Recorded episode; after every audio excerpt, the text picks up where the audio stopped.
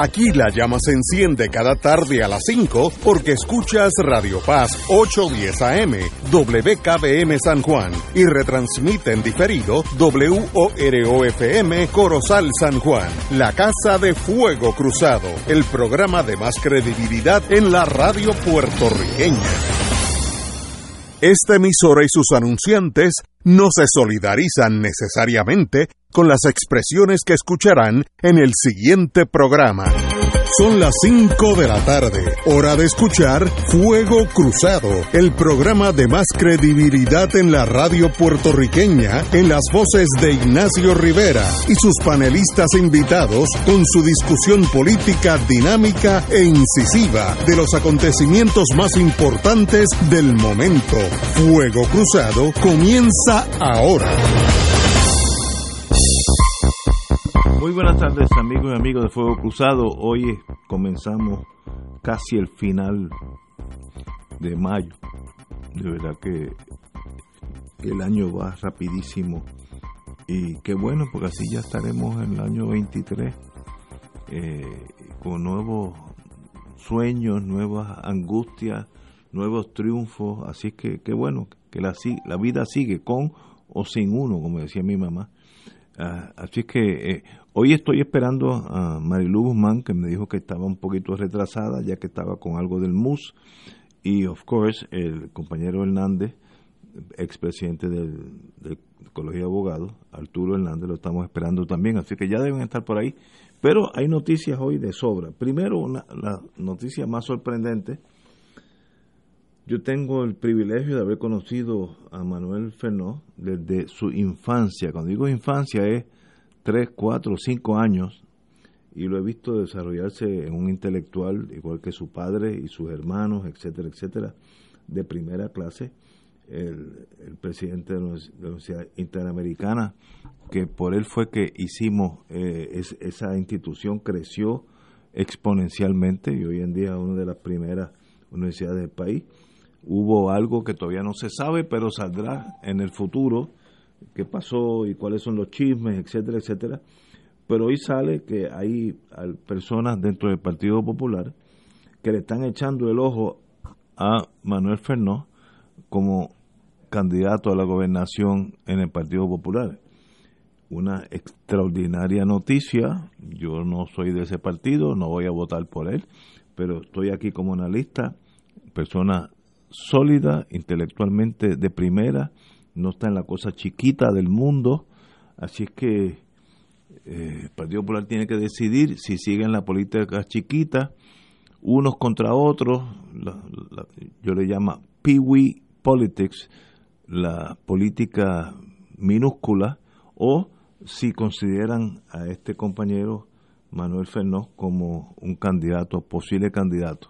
El Partido Popular, como todos sabemos, tiene un problema de liderato y de ideología que, como diría mi mamá, no lo brinca un chivo. Eh, sencillamente, eh, ¿para qué existe el Partido Popular? ¿Cuál es su rumbo? ¿Cuál es su derrotero? ¿Para qué quieren, ganar las elecciones? Además de repartirse el presupuesto y dar los contratos clásicos, etc. Toda esa basura. Eh, ¿para, ¿Para qué quiere ganar? Y yo creo que es tiempo de que el Partido Popular considere otras alternativas, entre ellas, vuelvo y repito, Manuel Fernó, estoy hablando en voz alta, pues yo no sé nada, es más, yo no sé si a él le interesa eso, puede ser que no, ni le interese ese mundo, pero ahí está, el Partido Popular tiene un reto de relevancia en el país. ¿Para qué existe el Partido Popular? Existe para algo aquel Estado Libre Asociado existe, bueno, el Tribunal Supremo de Estados Unidos ha dicho que no existe, eh, el Departamento de Justicia dijo que, que todavía estamos bajo el, la Constitución norteamericana, que somos un territorio no incorporado, y aquí, así que aquí manda el Congreso, que es verdad, pero eso lo añado yo. Eh, ante ese desbarajuste eh, ese colapso de ese partido, deben buscar nuevos horizontes, pues sí, y no solamente nuevas personas, nuevas personas líderes, Hay otro que suena también, que tiene muy bien apego en el Partido Popular y en Puerto Rico, que es el compañero Zaragoza, Juan Zaragoza, excelente persona también.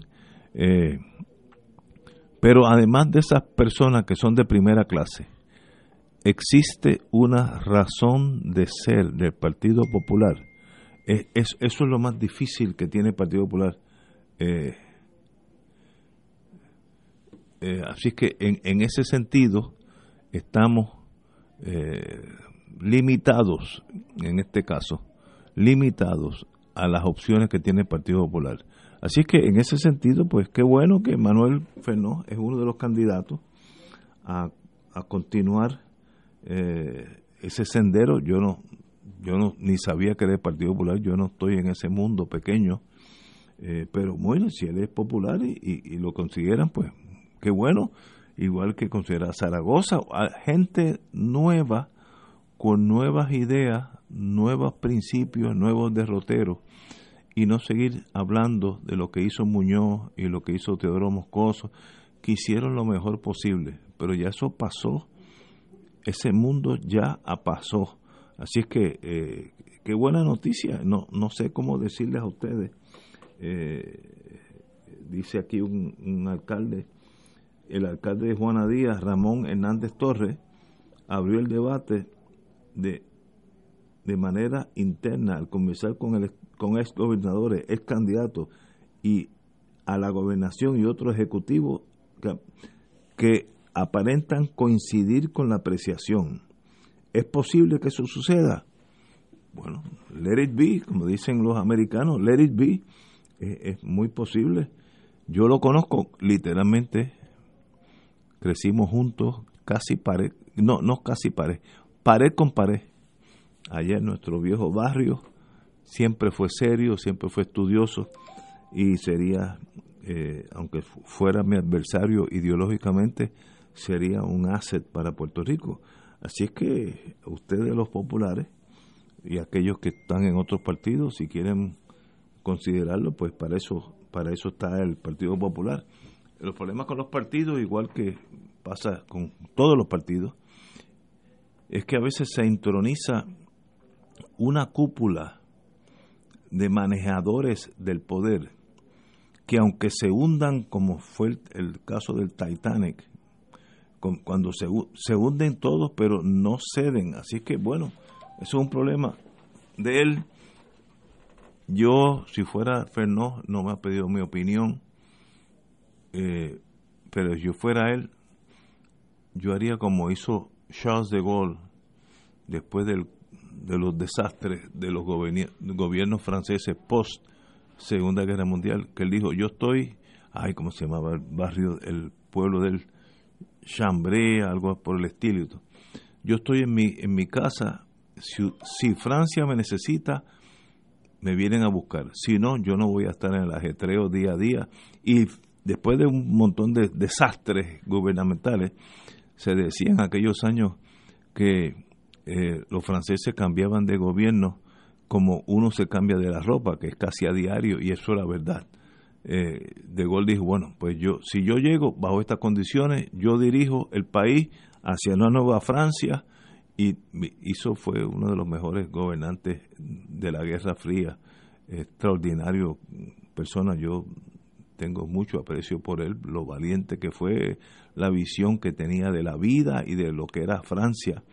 Eh, así que él, fue el primero que dijo, no, Estados Unidos no gobierna en Francia, sino Estados Unidos es Estados Unidos, es parte de la OTAN, pero Francia es Francia.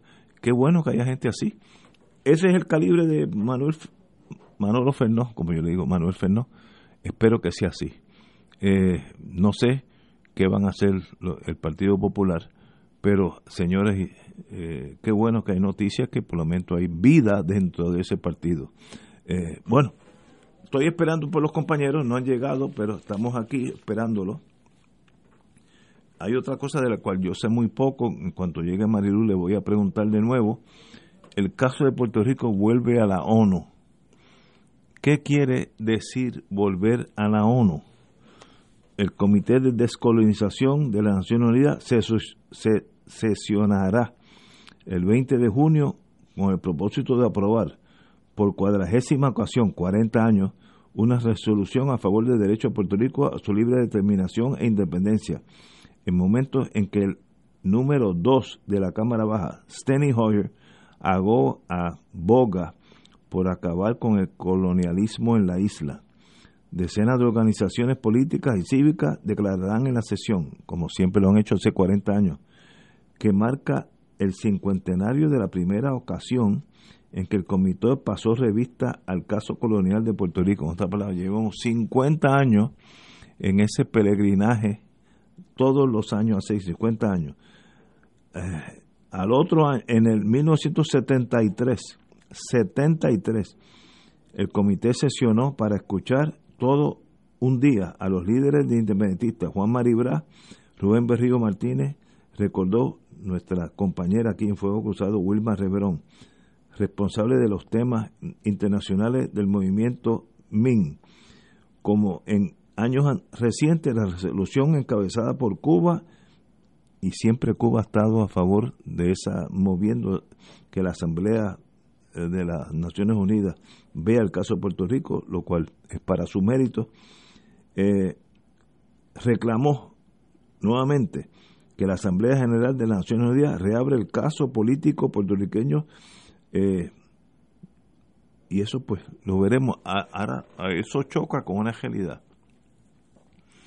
En Puerto Rico, si añadimos los populares, los independentistas, eh, algunos independentistas, los populares, los estadistas, etcétera, etcétera, ¿cuántos puertorriqueños quieren romper las relaciones con los Estados Unidos y moverse hacia la total independencia?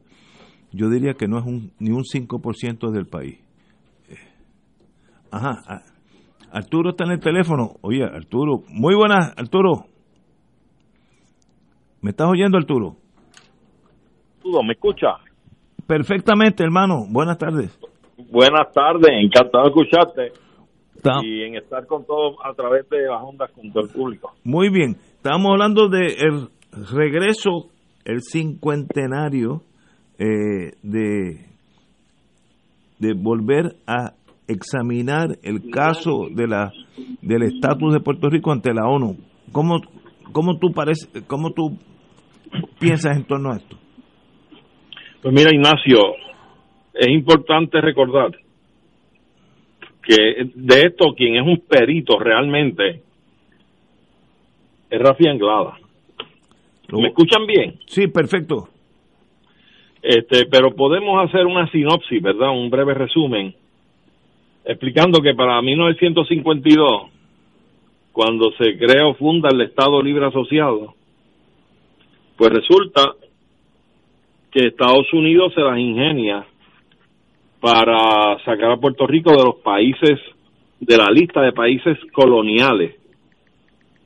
Y lo hace en virtud de que al haberse alcanzado el, el pacto de Lela, el alegado pacto de Lela, ya Puerto Rico estaba revestido de un autogobierno propio. Y así las cosas, sale Puerto Rico de la lista de países coloniales para ese entonces, 52, 53, 54, por ahí. Y entonces, luego de esto se da una gran lucha por desmentir esa falsa, que de hecho la ha desmentido recientemente en las propias Naciones Unidas los propios representantes de Estados Unidos, que han aceptado que para entonces, para esas fechas, le mintieron a la comunidad internacional y a la ONU sobre la realidad de Puerto Rico porque seguiría, seguía siendo y sigue siendo un territorio dependiente y colonial de Estados Unidos. Pero en el interín se dan las luchas y demás y es para los años 70, alrededor del 73 al 74, no 72, 73, que vuelve el Comité de Descolonización de Naciones Unidas a atender el caso de Puerto Rico. Abre las puertas para volverlo a atender y a escuchar a las peticiones que se radican para que se escuche la realidad del país la naturaleza colonial que sufre el país y la denuncia de que el pacto, alegado pacto de Lela, no era nada más que un disfraz sobre nuestra realidad colonial. Y desde entonces, desde el 1972-73 aproximadamente, viene el Comité de Descolonización atendiendo año tras año eh, el caso de Puerto Rico, dando la audiencia a todas las personas e instituciones interesadas en denunciar la situación del país allí. Y es importante que las resoluciones que se han adoptado históricamente han sido por consenso de todos los miembros que componen ese comité de descolonización. Esa resolución pues tiene que pasar o elevarse a la Asamblea General y ese ha sido el paso que todavía no se ha conseguido, ¿verdad? Eh, pero eh, es, ha sido una lucha muy tenaz, muy fuerte, porque históricamente los Estados Unidos y sus gendarmes, sus representantes en la ONU, han estado boicoteando el apoyo de los miembros del Comité de Descolonización a la causa de Puerto Rico. No obstante, siempre se ha obtenido concurrentemente y consecuentemente esa resolución año tras año desde la década de los 70. Por eso es que se menciona que van ya 40, 50 años del caso de Puerto Rico en la ONU. Vuelve a la ONU porque es que todos los años se sesiona, ¿verdad? Si nos hubiéramos descolonizado ya el año pasado, pues a lo mejor esta sería la última donde dijéramos, mire, se resolvió el problema. Ya Puerto Rico adquirió su soberanía. Pero como no ha ocurrido, pues todos los años se revisa el caso y se abre otra vez a la audiencia. Y en ese peregrinar ante ese foro internacional, todas las fuerzas de avanzada de Puerto Rico concurren todos los meses de junio de todos los años a exponer la situación colonial de Puerto Rico ante la comunidad internacional reflejada o presente en el foro de las Naciones Unidas. Ahora, eh, eh, eh, que te están oyendo por dos. Acaba de entrar Rafi Anglada, mi querido hermano. ah, pues ese sabe mucho más no, que y, y, que tú estás entrando por, por satélite, entonces pues hay un, lapso de tiempo entre el live radio y, vía satélite, que es uno o dos, 30 o 40 segundos tarde. Pero, pero, pero Arturo, el puertorriqueño promedio, ¿de verdad considera que tiene un problema de estatus. Te pregunto de la mejor buena fe y, y sabes que miramos la vida diferentemente, pero eso es un problema en Puerto Rico. Esta, este, este encuentro en, en las Naciones Unidas en torno a nuestro estatus. Bueno, mira, yo, yo creo que debemos de partir de lo siguiente. En primer término, eh, el asunto de Puerto Rico ciertamente es un asunto que concierne a la comunidad internacional. ¿Por qué? Porque Puerto Rico, para comenzar, es parte del mundo. No es parte de Estados Unidos, le pertenece a Estados Unidos, pero no es parte de él. Eso lo han dicho ellos mismos. ¿Ok? En la jurisprudencia que tanto hemos discutido.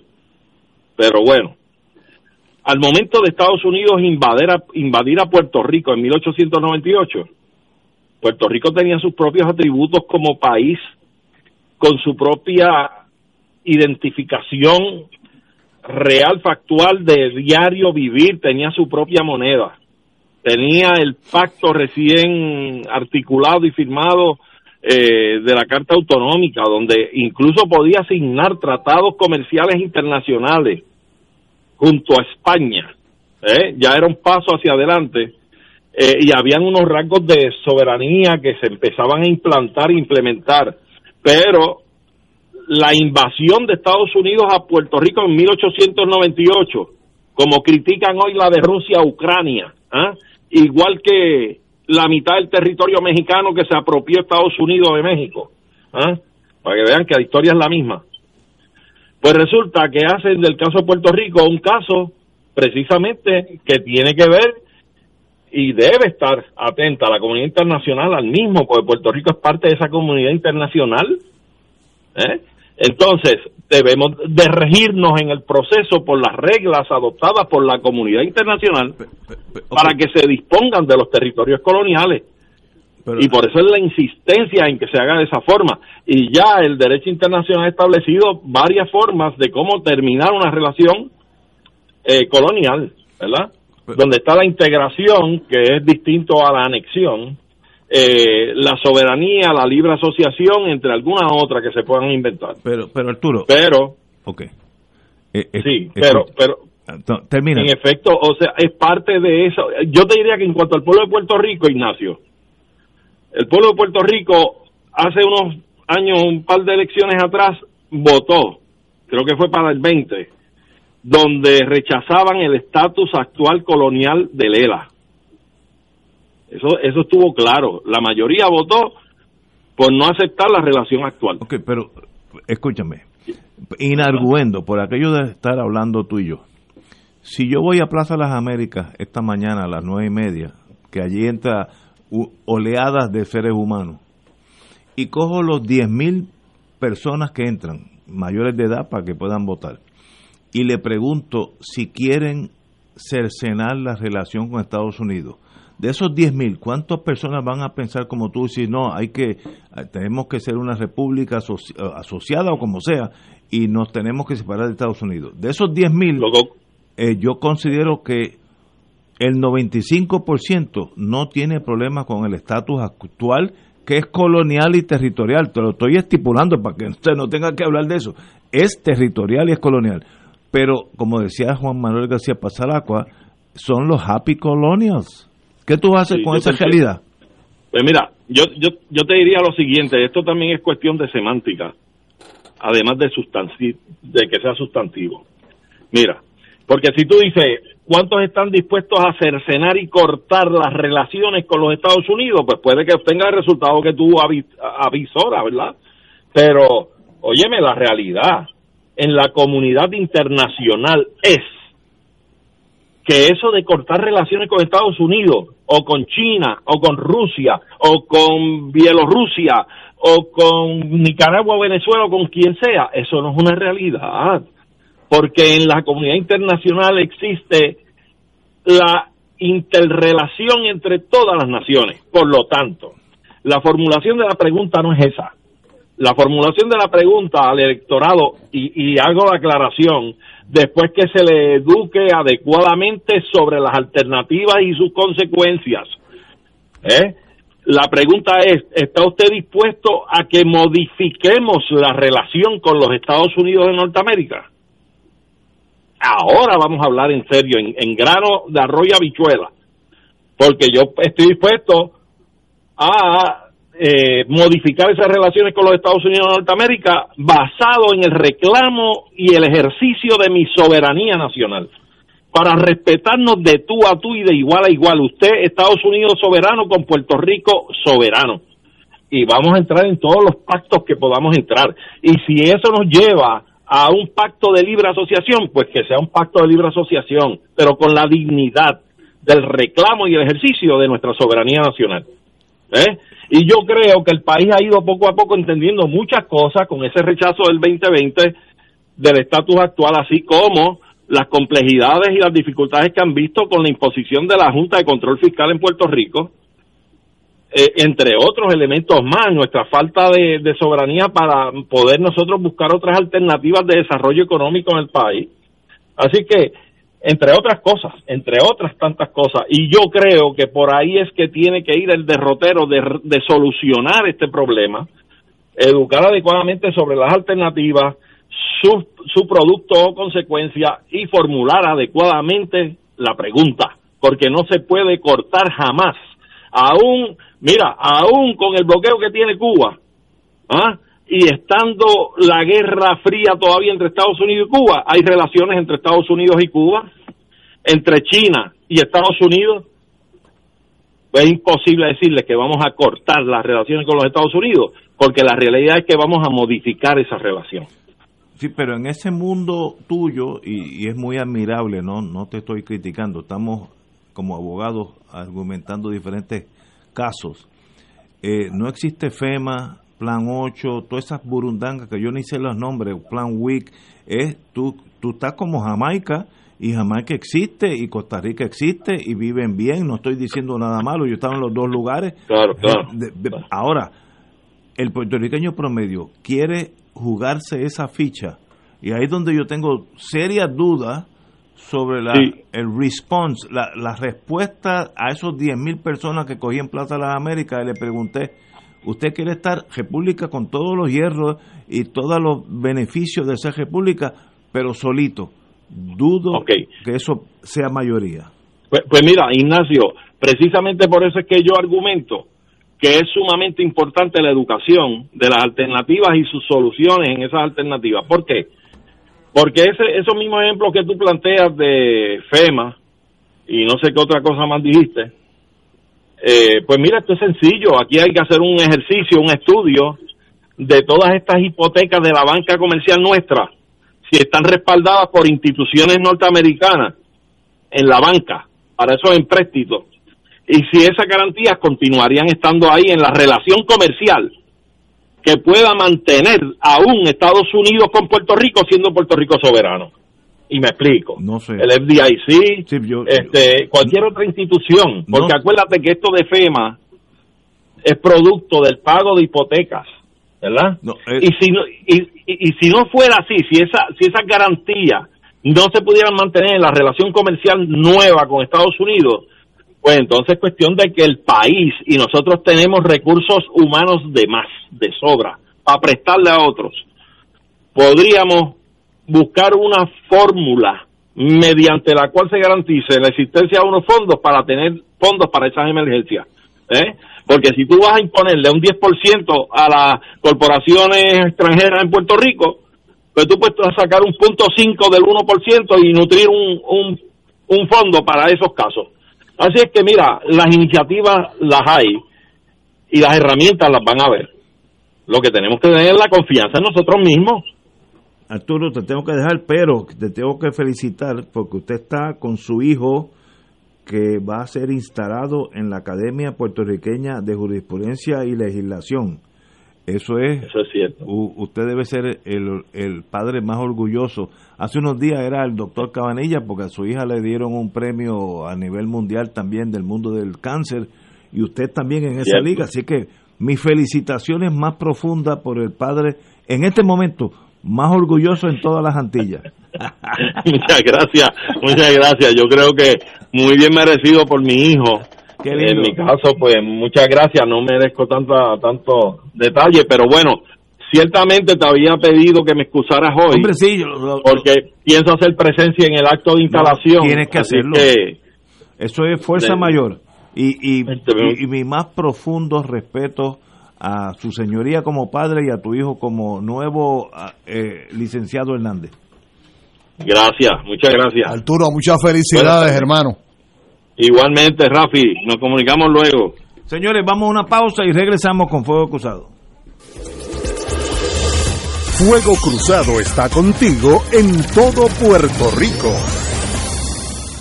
Restaurant Mar del Caribe te ofrece un ambiente acogedor, elegante y la mejor comida internacional. Exquisitos cortes de carne, oso, buco, cabrito, chuletón de ternera, gran variedad de mariscos y pescados, langosta, roda, bayo, merluza y bacalao. Amplio salón de actividades para reuniones familiares o corporativas. Restaurante Mar del Caribe, calle Loiza 2444 Punta Las Marías, 787-545-5025. Restaurante Mar del Caribe, tu mejor opción para para comer bien. Buenos días familia. Es la casa a la que siempre puedes llegar sin invitación. A las 10 de la mañana, Judith Felicia es tu anfitriona para conversar sobre medicina, psiquiatría de niños y adolescentes, artes, derecho, valores y fe. Todos los días por Radio Paz 810 AM. Buenos días familia. Donde una conversación parece demasiado corta. Buenos días familia. De lunes a viernes por Radio Paz 810 AM. Si te gusta la industria industria radial, esta oportunidad es para ti. Se solicita director o directora de tráfico que tenga conocimientos en programas de computadoras y programas de tráfico y por lo menos dos años de experiencia para Radio Oro y Radio Paz. Si crees tener las destrezas para unirte al equipo de trabajo, envía tu resumen a recursoshumanos@arqsj.org. Repito, recursoshumanos@arqsj.org. Patrono con igualdad de empleo. Escucha, tu dinero seguro, temas legales, financieros, entrevistas, invitados y mucho más. Todos los miércoles a las 4 y 30. Tu dinero seguro. Fuego Cruzado, el programa de más credibilidad en la radio puertorriqueña, es ahora la tribuna abierta de análisis noticioso, con diversas perspectivas que exploran el trasfondo de lo que acontece a diario y cómo nos afecta. Escucha Ignacio Rivera y sus panelistas invitados de lunes a viernes en Fuego Cruzado en transmisión diferida a las 10 de la noche por Oro 92.5 FM. Y ahora continúa Fuego Cruzado.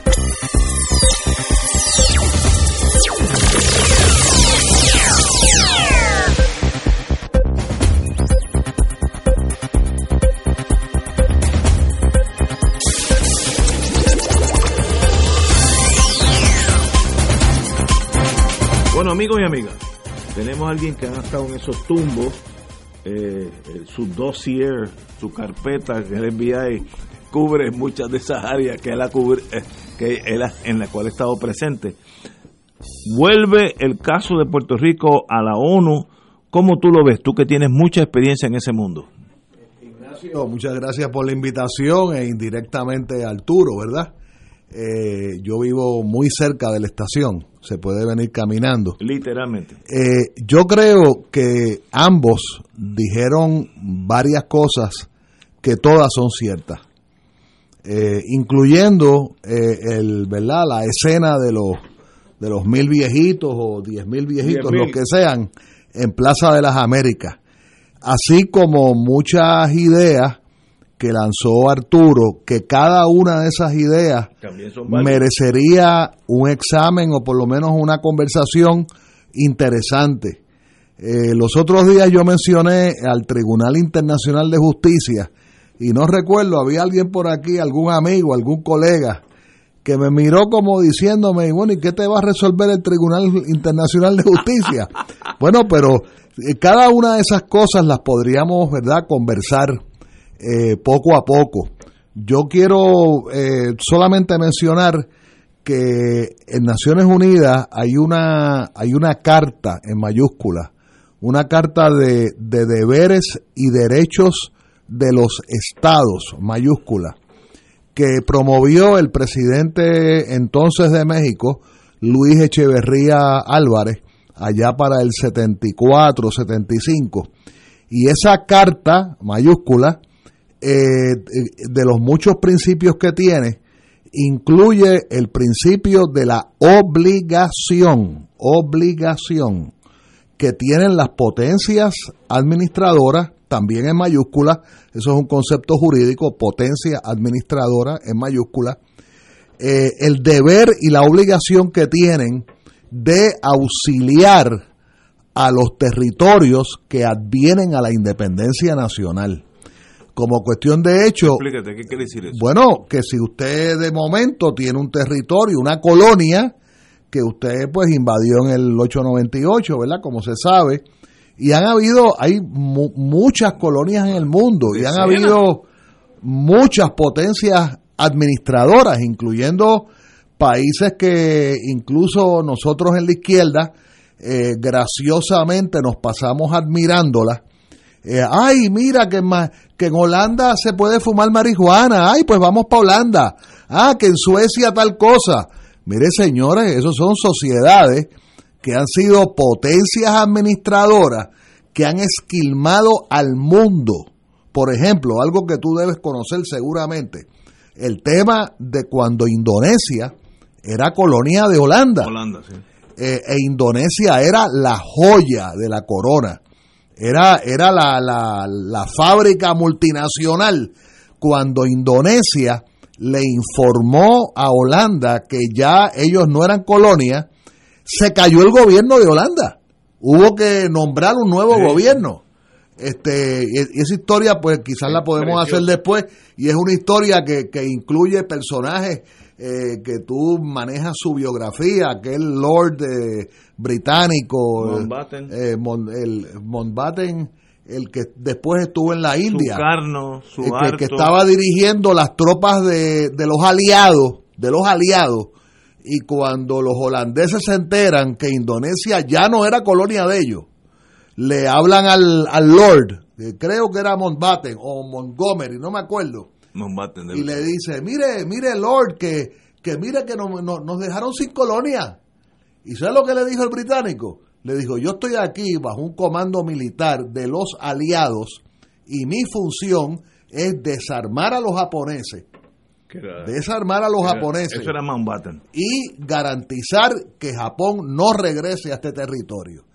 Así que a- así hay muchas historias. Ahora, de todos esos arbolitos, ¿verdad? Que mencionó eh, Arturo, yo uso mucho la palabra arbolito, ¿verdad? De ideas que después hay que desarrollar. El, el comité de 24 es una historia bien larga, es bien bonita. ¿Qué es el comité de 24? Bueno, el comité de 24 es un comité que se crea para darle plena vigencia, como en cuestión de hecho, en mayúscula, se llama Comité Especial para la Pronta Implementación, todo en mayúscula, la pronta implementación de la Declaración para la Independencia de los Países y Pueblos Coloniales, cuyo nombre pequeño es la resolución 1514, Romanos 15, del 14 de diciembre del año 1960.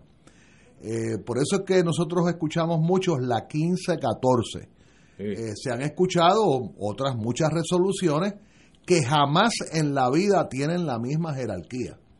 La, la que más se ha escuchado es la 1541, que es una resolución, bueno, perfecto como cualquiera otra, pero que tiene otro título, tiene otro nombre, y es factores mayúsculas para considerar si un territorio ha de, eh, si un territorio ha dejado de ser Territorio. un, un territorio dependiente para lo cual el artículo 73 inciso E de la carta es aplicable. O sea, eso viene de la vieja lista de territorios que se redactó en Londres en el febrero del 46 y se formalizó meses después, en octubre del 46, en Lake Success, que era donde quedaba el embrión de lo que posteriormente serían las Naciones Unidas que conocemos en Primera Avenida en Manhattan, eh, eh, paréntesis, Primera Avenida, que era un área fabril, era un área de fábricas y de, Sí. y de, y de, de, pues, una- un área de, de- de mucho trabajo, pero que jamás en la vida era la primera avenida que es hoy. Y que básicamente el regalo que Roosevelt le hizo a Naciones Unidas fue una, una movida de bienes raíces para subir la, la subir el, el valor de la propiedad. Ok. El comité de 24 se funda un año después de que se aprobara la 1514. Se funda, se establece, se, se decide el establecimiento en noviembre del 6-1, se establece en febrero del 6-2 y crece en membresía en febrero del 6-3. Bueno, desde el minuto 1, desde el minuto 1 del juego, desde, desde antes del 14 de diciembre del 60, hubo un señor, hubo un patriota, un dirigente independentista que se llamó Juan Maribra. Hubo una organización que se llamó Movimiento Pro Independencia que le montó la vigilancia. Le montó la vigilancia 24-7. O sea, Maribra básicamente vivía con un pie en San Juan y el otro pie en Nueva York. Y así las cosas nos tomó exactamente 10 años que nos abrieran las puertas. Los primeros 10 años En la ONU. en la ONU, porque recuerda, debía haber empezado diciendo que en el año 53 los populares fueron muy efectivos en lograr que eh, eh, la ONU nos cerrara las puertas. O sea, estaba la puerta abierta desde Londres, año 46, realmente San Francisco, año 45, Londres, año 46, y en el 53 hay muchos cambios en el mundo, empieza la Guerra Fría, eh, que tú la, la conoces muy bien, este, se establece otra puntuación de juego entre las grandes potencias y Estados Unidos quiere sacar a Puerto Rico de la lista mayúscula de territorios mayúscula. Como cuestión de hecho, Estados Unidos no fue la única potencia que sacó los territorios. Eh, Holanda eh, ya había perdido a Indonesia y tenía, por supuesto, los territorios todavía caribeños. Dinamarca hizo una gran trampa. El reino de Dinamarca, ese donde se puede fumar marihuana y donde la prostitución es, este, legal y todos esos cuentos, y los cigarrillos son los cannabis son, son casi gratis. Pues mire, perfecto, pero Dinamarca era una potencia administrativa. Y Dinamarca eh, era la potencia de, de Groenlandia. ¿Y tú sabes lo que hicieron? cuando Naciones Unidas le mandó la carta y le dijo, miren, ustedes tienen que informar del bienestar del pueblo del territorio de Groenlandia. Ellos dijeron, tú sabes una cosa, que ya Groenlandia es parte de Dinamarca.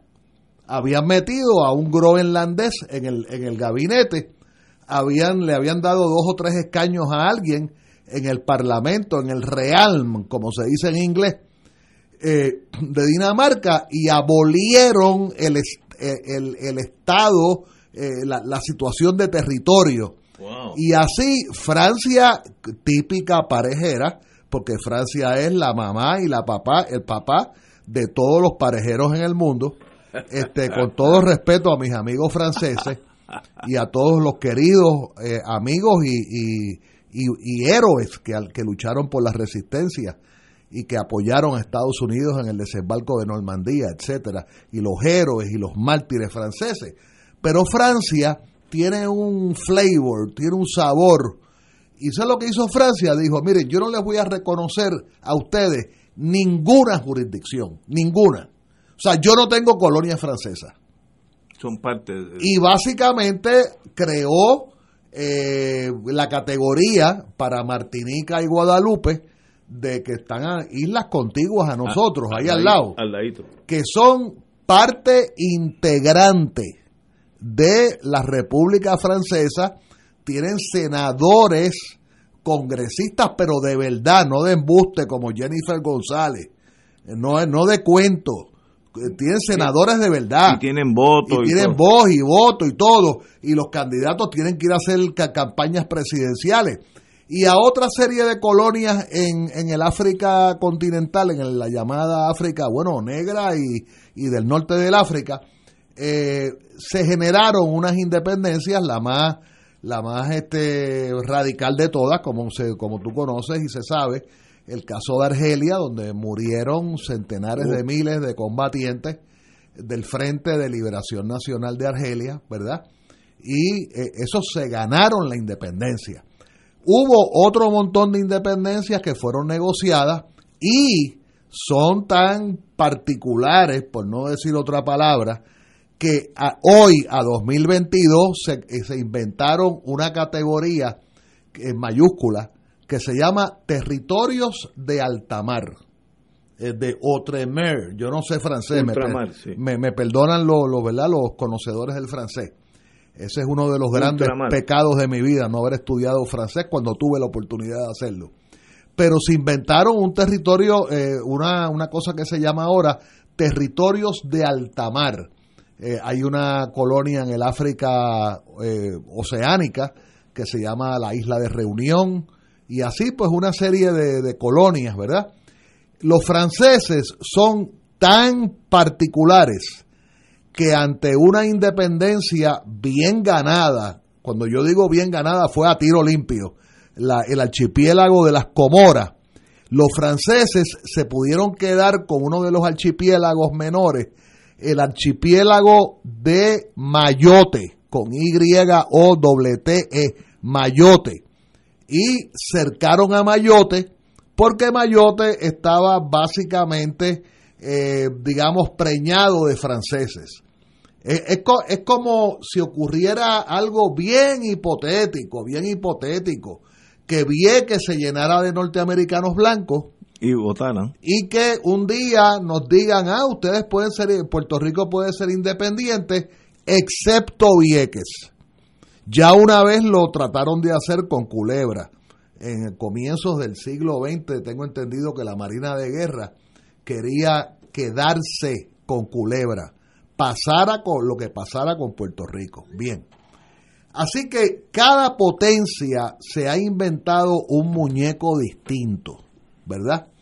Eh, la famosa libre asociación que apoyan eh, muchos amigos nuestros y personas que respetamos mucho, incluso miembros de este panel, eh, pues santo y bueno, está, es, es parte de la 1541, pero ha gobernado solamente en territorios minúsculos de la Oceanía para propósitos de Nueva Zelanda y de Australia y cuando se mencione el caso de las islas del territorio del Pacífico bajo Estados Unidos, que por, yo sé que por ahí viene la bola, eh, Palau, etcétera, las Marianas, hay que decir una sola palabra.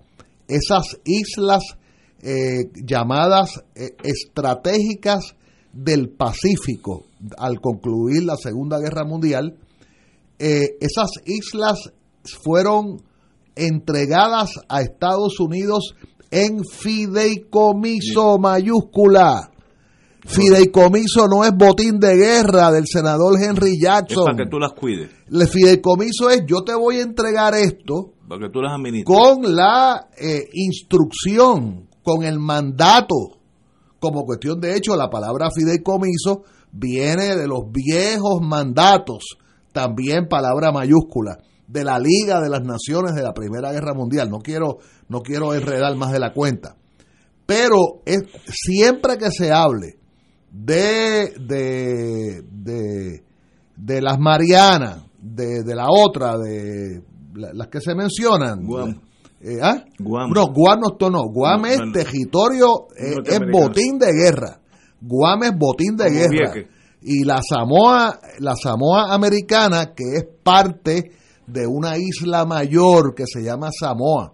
Un pedazo es independiente y el otro pedazo es la Samoa americana. Pero me estoy refiriendo a los territorios en fideicomiso del Pacífico, paréntesis, que se lucharon, como Ignacio sabe mejor que yo, se lucharon pulgada a pulgada, murió mucha gente, murieron muchos norteamericanos, eh, hubo muchos norteamericanos con las piernas mutiladas, con los brazos amputados, muchas vidas mutiladas, que precisamente fueron los, fueron los honrados en la fundación de las Naciones Unidas en San Francisco en el 45.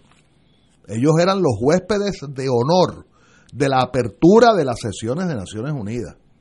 Los soldados con las muletas y, y las sillas de rueda. Oca. Pero siempre que se hable de las islas del Pacífico de los Estados Unidos es un fideicomiso y Estados Unidos tiene una responsabilidad que no tiene con nosotros, que no tiene con nosotros. Nosotros somos un botín de guerra, ah, que nos dieron una ciudadanía. Pues mira, ya están empezando a discutir que cuál es de sangre y cuál es de, estatuto y, cuándo se hereda y cuándo no se hereda. Ok. Así que, así que todo ese embeleco, sabemos que los británicos fueron los, genios, eh, digamos, políticos, constitucionalistas, de cómo fueron eh, trabajando, entregando cada territorio a una independencia hablada. Y para eso yo invito a los radioescuchas, eh, cada vez que se les trancaba el bolo, hacían una constituyente, pero constituyente a lo británico, y, e invitaban a los dirigentes a un lugar que yo nunca he podido visitar, que es el Lancaster, eh, eh, eh, el castillo de Lancaster o la casa de Lancaster, y se lograba un Lancaster Agreement. Y allí se pautaba Interesante. cómo iba a ser cada independencia, eh, digamos, trabajada por el Reino Unido de Inglaterra y, e Irlanda del Norte.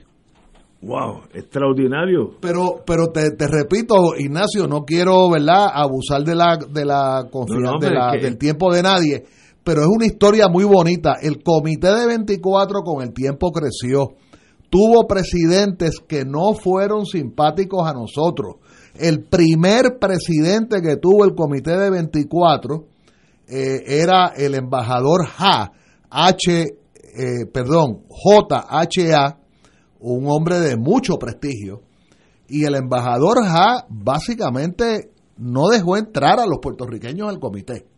No me digas. Pero el, el, el, el, pres- el segundo presidente, el de hace, en el segundo año de la vida del comité, era un africano que se llamaba, de, de Malí, que se llamaba, se llamó Sori Koulibaly, a quien le debemos mucho.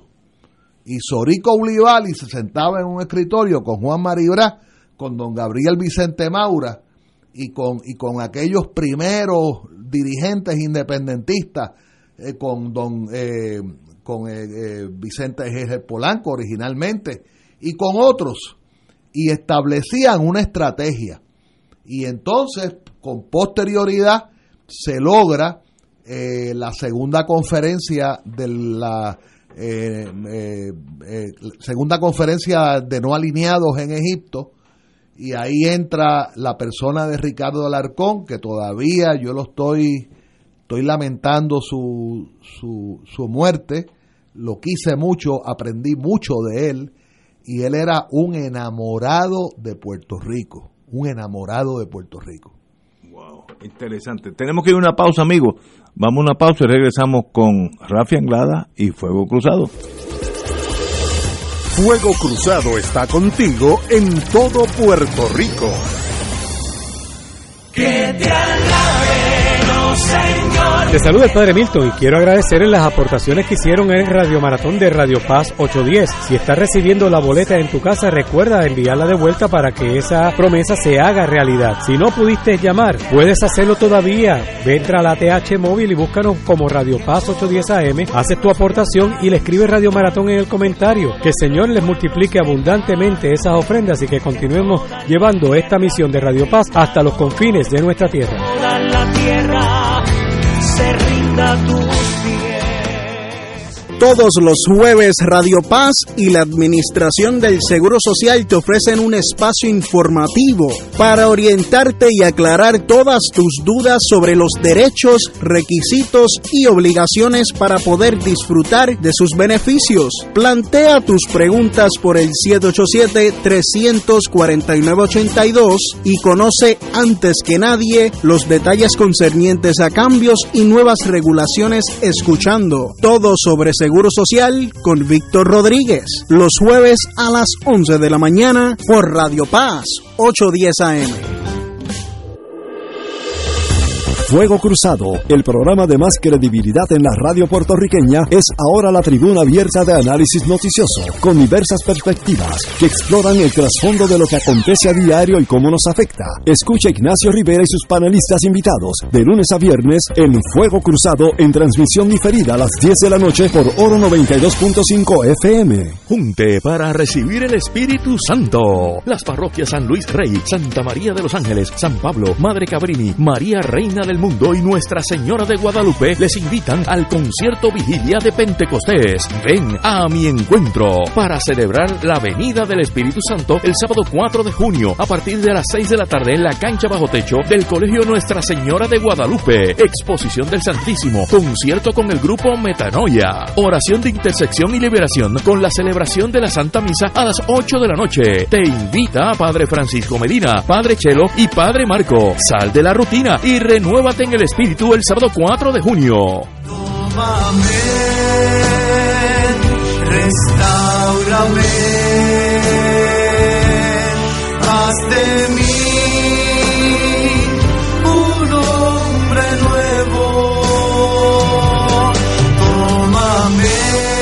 Cada bautizado tiene una misión de vida Y en este año misionero, un grupo de laicos comprometidos con su deber cristiano se dan a la tarea de evangelizar a través de la oración y testimonio de vida. Todos los domingos, de 7 de la noche a 8 y 30 de la noche, en su programa Haz de mí un hombre nuevo por Radio Paz 810 AM, auspiciado por Productos Prico. Come saludable y rico con Prico. Igualas.com, servicios de contabilidad al alcance de su bolsillo. Quiero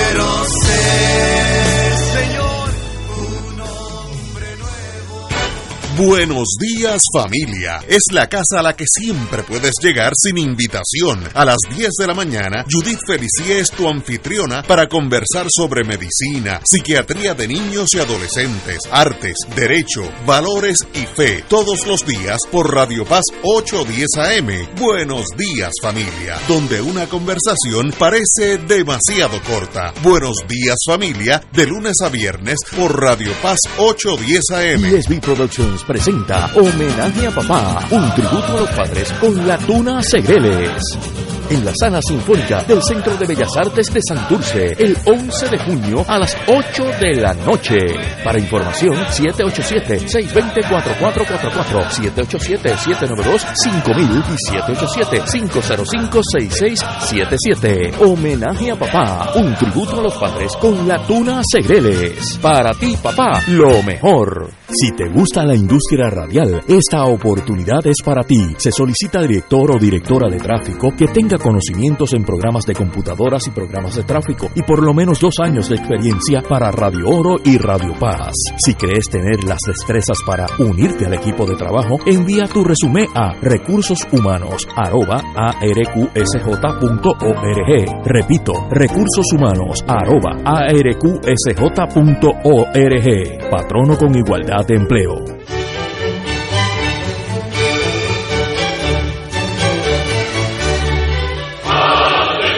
Reina del cielo, alégrate, aleluya. Porque el que mereciste llevar en tu seno, Resucitó como lo había dicho, aleluya. ruega por nosotros a Dios, Gózate y alégrate, Virgen María, aleluya. porque ha resucitado Dios verdaderamente.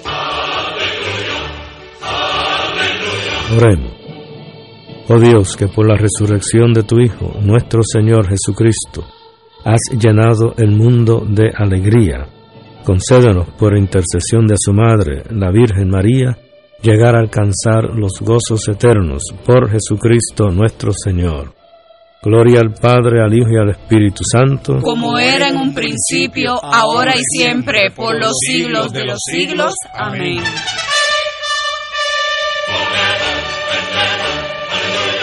El Santuario Nacional de Nuestra Señora, Madre de la Divina Providencia, invita al pueblo de Dios a las noches de adoración y sanación todos los segundos viernes del mes a las 7 de la noche. En estas rezamos el Santo Rosario, adoramos al Santísimo, reflexionamos y hacemos oración de sanación.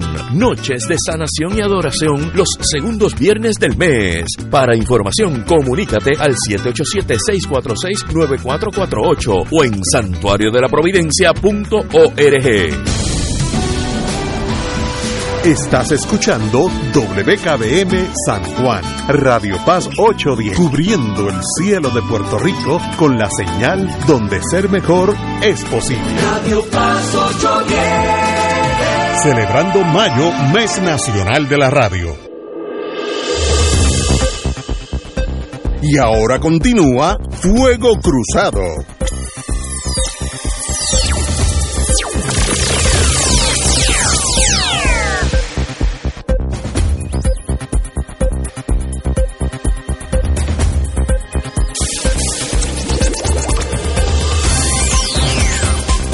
Amigos y amigas, vamos a empezar hoy, es un día que, que le, debíamos unos minutos al doctor Severino, eh, porque le hemos robado en, la- en las últimas dos semanas, así que hoy empezamos exactamente a las 18 horas.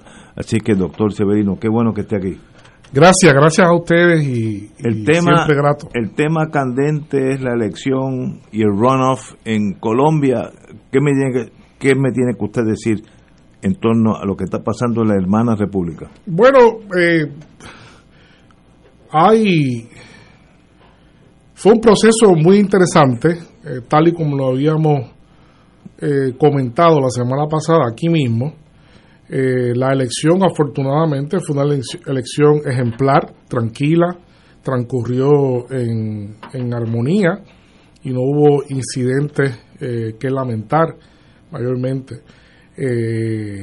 Y en, ese, en esas ocho horas que dura la apertura de los colegios en, en Colombia, pues cerca de, del 50% del electorado eh, inscrito fue a votar. Quiere decir que hubo una abstención de poco más del 50% en Colombia. en Colombia, poco menos del 50%, perdón. Creo que fue 52% la participación ¿Y eso electoral. ¿Es anormal o eso es.? No, no es, no, es, eh, no es anormal. No es anormal porque en Colombia, a diferencia de otros países latinoamericanos donde el, el, el voto es obligatorio, no lo es. ¿verdad? Esto es un voto voluntario. Eh, está rondando eso. Recordemos, recordemos que Colombia es un país que viene de una tradición de mucha violencia política, de, de mucha este, eh, polarización y por tanto hay mucha gente que eh, se ha quedado después de muchas décadas en la de no participar en las elecciones porque incluso temen por su vida. Esto no, eso no fue lo que pasó ahora, ¿no? Y no, no viene pasando afortunadamente, pero es una tendencia muy, muy particular. Eh, tal y como estaba pronosticado, el candidato del pacto histórico, Gustavo Petro, logró eh, imponerse eh, en una votación histórica, pues porque Gustavo Petro es un candidato que todo el mundo llama de izquierda, yo diría más eh, que es un candidato progresista, yo debo decir, porque su, su programa de gobierno es fundamentalmente un programa de gobierno de reformas, de puramente de, de, reforma. Él es un candidato que viene con un programa para reformar eh, distintos ámbitos en Colombia, en la educación, en la salud, etcétera, etcétera, ¿no? Y logra, logra 40%. Aquí discutimos una encuesta la semana pasada, eh, un estudio demoscópico, como ellos mismos lo, lo, definen, de la CELAC, del Centro Estratégico Latinoamericano de Geopolítica, en el cual eh, cifraba eh, el alcance de los votos en 45% para Petro. Pues eh, consiguió un poco menos, 40%. Eh, de eso más o menos yo creo que está eh, en los márgenes de un poquito más que el margen de, de, de, error o un poquito menos siendo más específico y lo que sí sorprendió lo que sí sorprendió y salió de los las expectativas de las encuestas fue la candidatura de Rodolfo Hernández ese como decimos aquí se convirtió en un tajo, ¿no? Como decimos aquí en el argot eh, del deporte, los caballos, ¿no? Un tajo, pues, porque las encuestas consistentemente en las últimas cuatro semanas le estaban dando 20%, 20%, básicamente empatado con eh, Fico Gutiérrez, que se desinfló un poco su candidatura, que estaba más arriba y terminó siendo tercero, y sacó entonces Rodolfo 28%. Eh, eh, Rodolfo era un candidato que hace tres meses era desconocido y en cuestión de dos meses más que duplicó la cantidad de intención de voto que, que, se registró. Con eso se consiguió entonces neutralizar un tanto las expectativas que se tenían, no de alcanzar el 50 más 1, porque eso no era algo que estaba en, eh, ¿verdad? Este, excepto en muy pocas encuestas que yo pude ver, eh, se adentraba a, a, pensar que Petro iba a sacar, a pesar de su amplio apoyo y su amplia intencionalidad de voto de mucha gente, eh, que iba a sacar 50%. Ahora bien, muchas, algunas encuestas pues daban que el margen de Petro podría haber sido de 20% o más, con lo cual se hubiese evitado ir a la segunda vuelta. ¿Verdad? No en el 50 más 1, sino en la distancia entre el primero y el segundo. Y al sacar tanto por ciento, el 28%, Rodolfo, pues básicamente obligó a ir a una segunda vuelta, que era lo que se practica. ¿Qué va a pasar ahora? ¿Qué va a pasar ahora? Esa es la, la, gran pregunta. Esto fue una elección, como ya dije, histórica.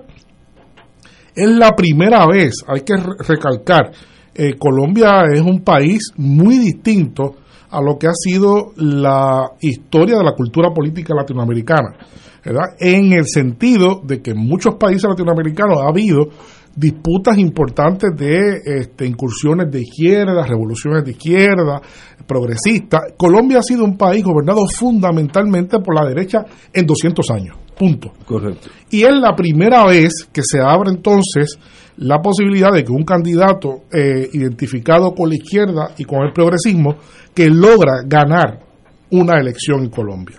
Eh, ahora la pregunta es cómo se van a configurar las fuerzas políticas alrededor de, esto. No es fácil. De inicio, la noche, comentábamos ahorita, la, la noche de, del domingo, tan pronto se entrevista a Fico Gutiérrez, que quedó tercero, pero quedó tercero con, con 20%, ¿verdad? Este, que es el que es el candidato y es que tiene los votos del corazón de rollo del uribismo, que es un fenómeno político en sí mismo en Colombia. 5 millones de votos, 5 millones de votos con 20% del electorado. Ese, ese uribismo que salió derrotado, ¿verdad?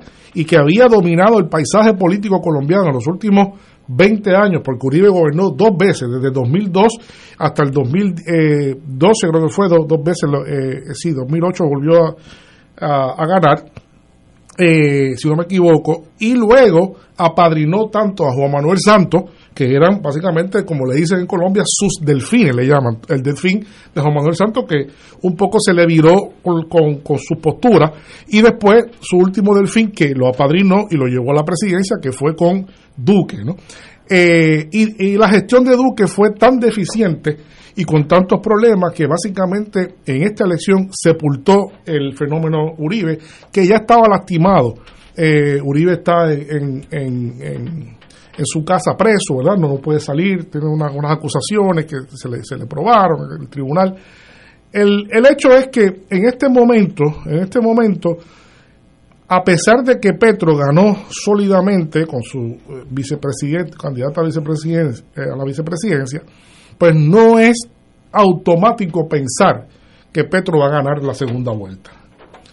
Eh, toda segunda vuelta, ya lo hemos discutido aquí cuando hablamos del caso de Francia, implica una conducta bien particular, ¿verdad? Que se dice así y yo creo que es bastante cierto. La gente en la primera vuelta eh, sociológicamente vota por el candidato o la candidata de su predilección. Pero en la segunda vuelta lo que ocurre no es eso. En la segunda vuelta la gente busca votar por el para bloquear el candidato que no quieren que gane. Sí, exacto, sí. La intencionalidad básicamente es hacer ganar al que, ¿verdad? Hacer derrocar al, al, que yo no quiero que sea presidente. Entonces, en la pregunta aquí, ¿quién va a querer el pueblo colombiano vis a vis eh, este concurso de segunda vuelta del 19 de junio? Si va a ser Petro o va a ser eh, Rodolfo Hernández. Es muy complicado. Ambos candidatos polarizan. Pues porque Petro, sin duda alguna, viene de una de un sector originalmente de ser guerrillero, ¿verdad? Este, del ELN, eh, de una tradición de izquierda en un país de derecha, en un país con un, ¿verdad? Una eh, antipatía en los sectores oligárquicos muy grande en contra del fenómeno de izquierda. Eh, y entonces es de esperarse que ese, ese, ese grupo eh, oligárquico dominante en Colombia se organice alrededor de la figura de Rodolfo Hernández. Pero ¿cuál es el problema con esto con Rodolfo Hernández? Que la candidatura de Rodolfo Hernández su, subió como espuma, distanciándose en todo momento del fenómeno Uribe. Entonces, si Uribe, si Uribe entonces lo apoya vía Gutiérrez, y se da públicamente la imagen de que Uribe está detrás de ese, entonces, como decía un amigo mío ayer, me decía, ese es el beso de la mujer araña. Lo que, lo que le ha dado es el beso de la mujer araña. Entonces, lo que va a hacer es, eh, eh, darle, claro, esto es una conjetura, nosotros no lo sabemos.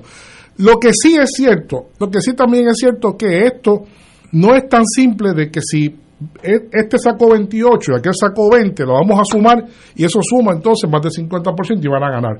No es así tan sencillamente, pues porque la política es mucho más complicada que eso. Van a ser tres semanas intensas, van a ser tres semanas intensas, van a ser tres semanas de muchas negociaciones, de alianza, de compromiso, de, ¿verdad? De, de, de, de estrategia y de tácticas de ambas partes, tanto de Petro como de, de Rodolfo. Rodolfo es, eh, hablé de la, de la, de la problemática que es, ¿verdad? La, parte problemática de manejar de, de alrededor de Petro, pero eh, Rodolfo Hernández es un candidato también, yo diría, con muchos problemas, una candidatura de muchos problemas. Hay un, es una persona que evita ir a los debates, no fue ningún debate, no porque no le guste los debates, es porque él se equivoca y dice cosas impropias. El catálogo de cosas que ha dicho impropias ha sido enorme. Hay un video por ahí, que un video que anda por ahí circulando, que yo lo pude ver, de todas las barbaridades, comenzando por darle una, una, una bofetada a un concejal en una oficina. Porque además es un tipo de, de, como decimos aquí en Puerto Rico, en Santurce particularmente, de malos cascos, ¿no? Como se dice. Está el pietaje dándole un golpe, ¿verdad? A una persona. Eh, eh, está, está el comentario, está el comentario también sobre las mujeres, eh, a pesar de que tiene una mujer como candidata a la vicepresidencia también, pero ha sido muy, eh, muy, muy ofensivo en su lenguaje contra Y las mujeres. Eso está en la, y con todo eso tiene votos. Sí, sí. Increíble. Y, y- y tiene votos y, y no solamente eso, sino el, y el último comentario que quiero también hacer alusión, que es muy, muy complicado además, y para mí es casi, es casi descualificarlo, es cuando dijo, cuando le preguntaron que cuál era su filósofo favorito, y él dijo que mi filósofo favorito es uno alemán de, de nombre Adolf Hitler. Ese es mi filósofo favorito, ¿verdad? Y eso, lo, eso está grabado. Entonces, Wow. entonces a mí a mí me llama me llama mucho la atención pues porque en todo momento eh, eh, es una cosa increíble. Eh, lo vi en unos muchachos que tienen un programa en España que se llama la, la, la, la base y en todos los medios siempre le llaman a Hernández el populista. Pero y le llaman el Trump El colombiano, Trump colombiano. le llaman el Trump tropical, ¿verdad? Le, le llaman el Bolsonaro. Eh, pero yo pienso que además, como le decía en la pausa, que tiene también muchas semejanzas eh, políticas al fenómeno de Francisco Parisi en Chile. Ustedes recordarán que el que quedó en tercer lugar en, en Chile fue un personaje también excéntrico, con un problema de deuda de pensión alimentaria, con, con unas cosas que no, no pisó Chile en las elecciones y llegó tercero y su campaña fue ¿verdad? Este, digital. Y la campaña, esta es una persona de 77 años que su campaña corrió a base de TikTok, básicamente, de las plataformas sociales. Así que, ¿cuán fuerte es ese electorado? ¿Y cuán leal es ese electorado que votó por, por Hernández? Pues no lo sabemos. Eso es una interrogante, ¿verdad? Que me imagino yo que alrededor de- del proceso estratégico de Petro y de su campaña, pues tendrán que enfrentarse con esa realidad. Eh, pero es muy es muy llamativo, es un, un tipo llamativo. Veremos a ver si ahora se niega a ir a, a debates como lo ha hecho anteriormente, porque porque él pierde la tabla y dice cosas que son impropias, eso ya lo ha demostrado, y por eso yo estoy seguro que su asesor de campaña dijeron no vayas ni por ni, ni, ni que te paguen a un debate porque le vas a meter las patas, ¿no? Así que ahora veremos a ver. Ese es eh, eh, esos son los dos extremos ahí en lo que el pueblo colombiano se está debatiendo ahora a esta segunda segunda segunda vuelta. En esa ecuación, ¿dónde están los intereses de los Estados Unidos? Porque Esa sé que es- ellos tienen bases allí. Esa es la, la gran pregunta. Históricamente, desde hace 20 años, el uribismo ha sido la base de apoyo eh, de la plataforma geopolítica de los Estados Unidos en Colombia. Ha sido el uribismo. El mejor, la mejor salvaguarda ha sido Uribe en una alianza continua de proyectos de Paz Colombia, eh, distintos proyectos que han sido de- para combatir el narcotráfico, la, la creación de bases militares. Ha sido muy permisivo con esa instalación eh, militar antinarcotráfico narcotráfico de los Estados Unidos en Colombia. Y Colombia, sin duda alguna, es en este momento y desde hace tiempo el último y el más importante bastión geoestratégico de Estados Unidos en Sudamérica. Es porque ya Chile, ahora en una posición con una gobernanza distinta eh, a lo que había sido el, el pinochetismo, ¿verdad? Todavía, y los sectores eh, más conservadores eh, en Chile han quedado fuera. En Perú ha pasado también esto, que ha- hay una, un área eh, bastante gris ahí, y, y así por el estilo. Eh, no sabemos cómo va a quedar el resto, pero eh, para los Estados Unidos, eh, sin duda alguna, el uribismo ha sido muy importante y la salida del uribismo pone en duda. Entonces, el que pueda ganar, si Petro gana, decididamente las relaciones eh, se van a reformular. Yo, yo partiría de la premisa que las relaciones de Estados Unidos no se van a romper las relaciones para nada. Petro, Sí, sí, eso- Petro no, no es una persona, pero va a traer otro matiz, otra visión con toda seguridad de las relaciones entre este, Estados Unidos y Colombia. Y de, ya de ordinario, pues Petro ha anunciado que estaría eh, eh, reinstalando relaciones diplomáticas con, con Venezuela, que están rotas desde hace ya tiempo bajo el gobierno de, de- de Iván Duque. Así que eh, es complicado, eh, la tarea es enorme. Colombia es un país eh, muy regionalista. Colombia es un país de una geografía única y particular, donde existe, eh, cada región tiene su propia idiosincrasia, ¿verdad? Su propia cultura, sus propios intereses, sus propios problemas. Por ejemplo, el candidato Hernández, pues tuvo un destaca, una destacada eh, eh, eh, gestión electoral en el área de la sierra. Eh, en parte de Santander y en parte de la parte sí, en alguna parte de esa parte de la sierra histórica, ¿verdad? Este, sin embargo, Petro no ganó votos allí también, ciertamente, pero su área más fuerte fue la, el, el- un anillo circundante desde el norte hacia el sur de, de- de- del país, la costa y eh, la Sierra Baja, ¿no? Y la Sierra Baja. Así que están, eh, eh, ese fenómeno de la costa, ¿verdad? De, los costeños en Colombia es muy, muy, muy particular y muy especial. Y también está, eh, aparte de, la Sierra, la, la costa, la región del Caribe, ¿no? Que también tiene su propia identidad. Claro, hay menos población, eh, no tiene el peso específico electoral, pero sin duda alguna. Una clave que podemos hacernos la pregunta es si ese, ese abstencionismo que se dio en este proceso va a seguir igual o si va a haber ante ante la ante la situación particular eh, y se sabe que eh, Petro ha tenido un gran arraigo en los jóvenes eh, y, en los, y en los adultos de edad joven, juvenil, si ese sector, que sin duda alguna una parte importante de ellos no fueron a votar, no fueron a votar, van a ir a votar ahora. Eh, si Petro va a buscar estrategias para estimular ese sector, eh, pues no lo, no lo sabemos. Todo eso está en cuestión. Eh, sumamente interesante lo que pasa en Colombia. Es un asunto decisivo para el futuro del continente y de las tendencias que se están dando en este momento en otros países eh, eh, electoralmente. Extraordinario. Mira, añadir una oración, como yo tuve el- la oportunidad de seguir el conteo electoral a través del periódico más grande, quizás más antiguo de Colombia, más conservador, El Tiempo. Usted pone El Tiempo Colombia y usted tiene como un New York Times informándole todo el tiempo.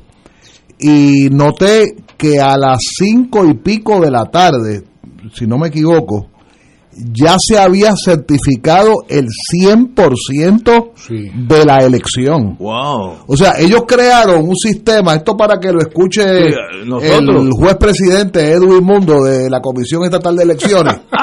Eh, ellos crearon un sistema que daban comunicados por número, comunicado 1, comunicado 4, comunicado 7, el 9. Y a través de esos comunicados, cada cinco minutos, Yo lo dejé en el 26. eh, cada cinco minutos te decían a tanto por ciento de la totalidad de, lo, de los votos contabilizados, esto va tanto a tanto. Que tiene un sistema Eh, organizado. o sea, que es un sistema que, que entre comillas parece que no falla.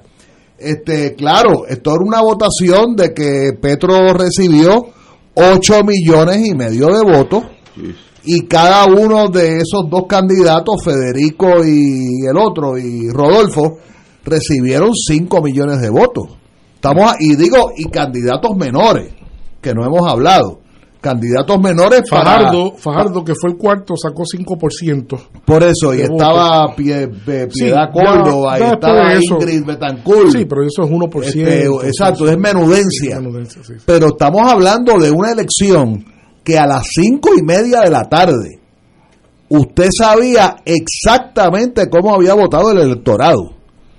Eso merecería, ¿verdad?, que Edwin Mundo y su comitiva eh, le dediquen por lo menos cinco minutos de su atención. ¿Cómo se llama el presidente de la.? Bueno, Edwin, no es Edwin no, Mundo. es el juez. ah, bueno, tú dices el honorable juez, claro. No, pero yo me refería al, al presidente de facto de la Comisión Estatal de Elecciones.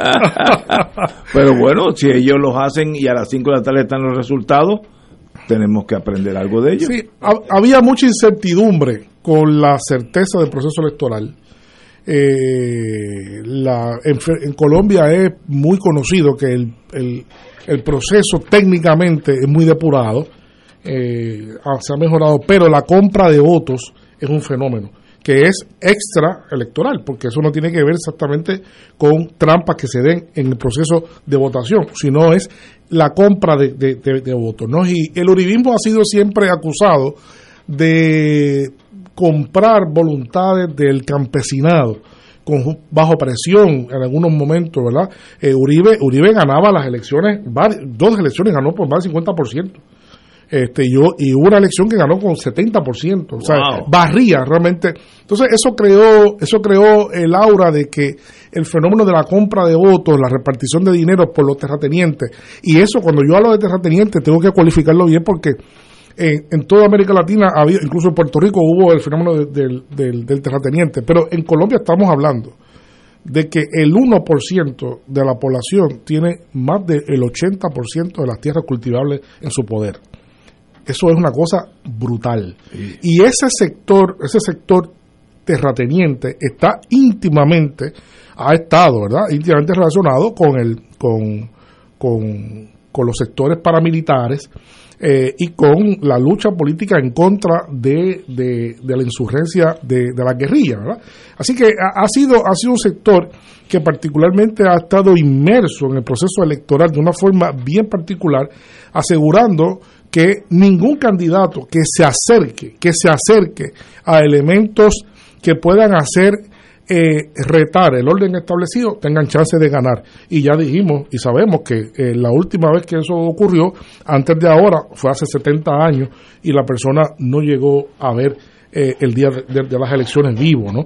Eh, Gaitán. Así que ahora fue, eh, no deja de ser, independientemente de lo que pase, no deja de ser una, un fenómeno muy interesante después de lo que ha pasado en Colombia, que no podemos dejar de hablar de eso. Recordemos que en Colombia, en 2019, unos alzamientos en medio de la, ¿verdad? Unos alzamientos sociales, unas presiones sociales, luego el manejo de, la pandemia.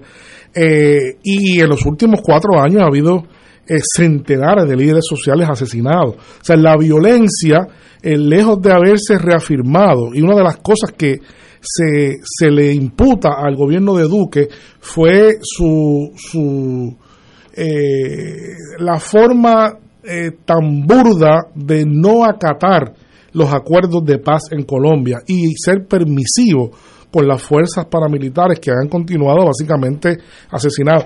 En este, en este incumbencia de, de, de- de Duque, incluso se revela por parte del Indepaz, que es un instituto importante en Colombia, que es una que tiene una básicamente es una una NGO, ¿no? Eh, Indepaz, eh, que había, había dicho el, eh, que había habido 6.000 falsos positivos por parte del ejército. Eh, eso, se, eso se confirmó, eso fue un escándalo en Colombia como parte de todo esto.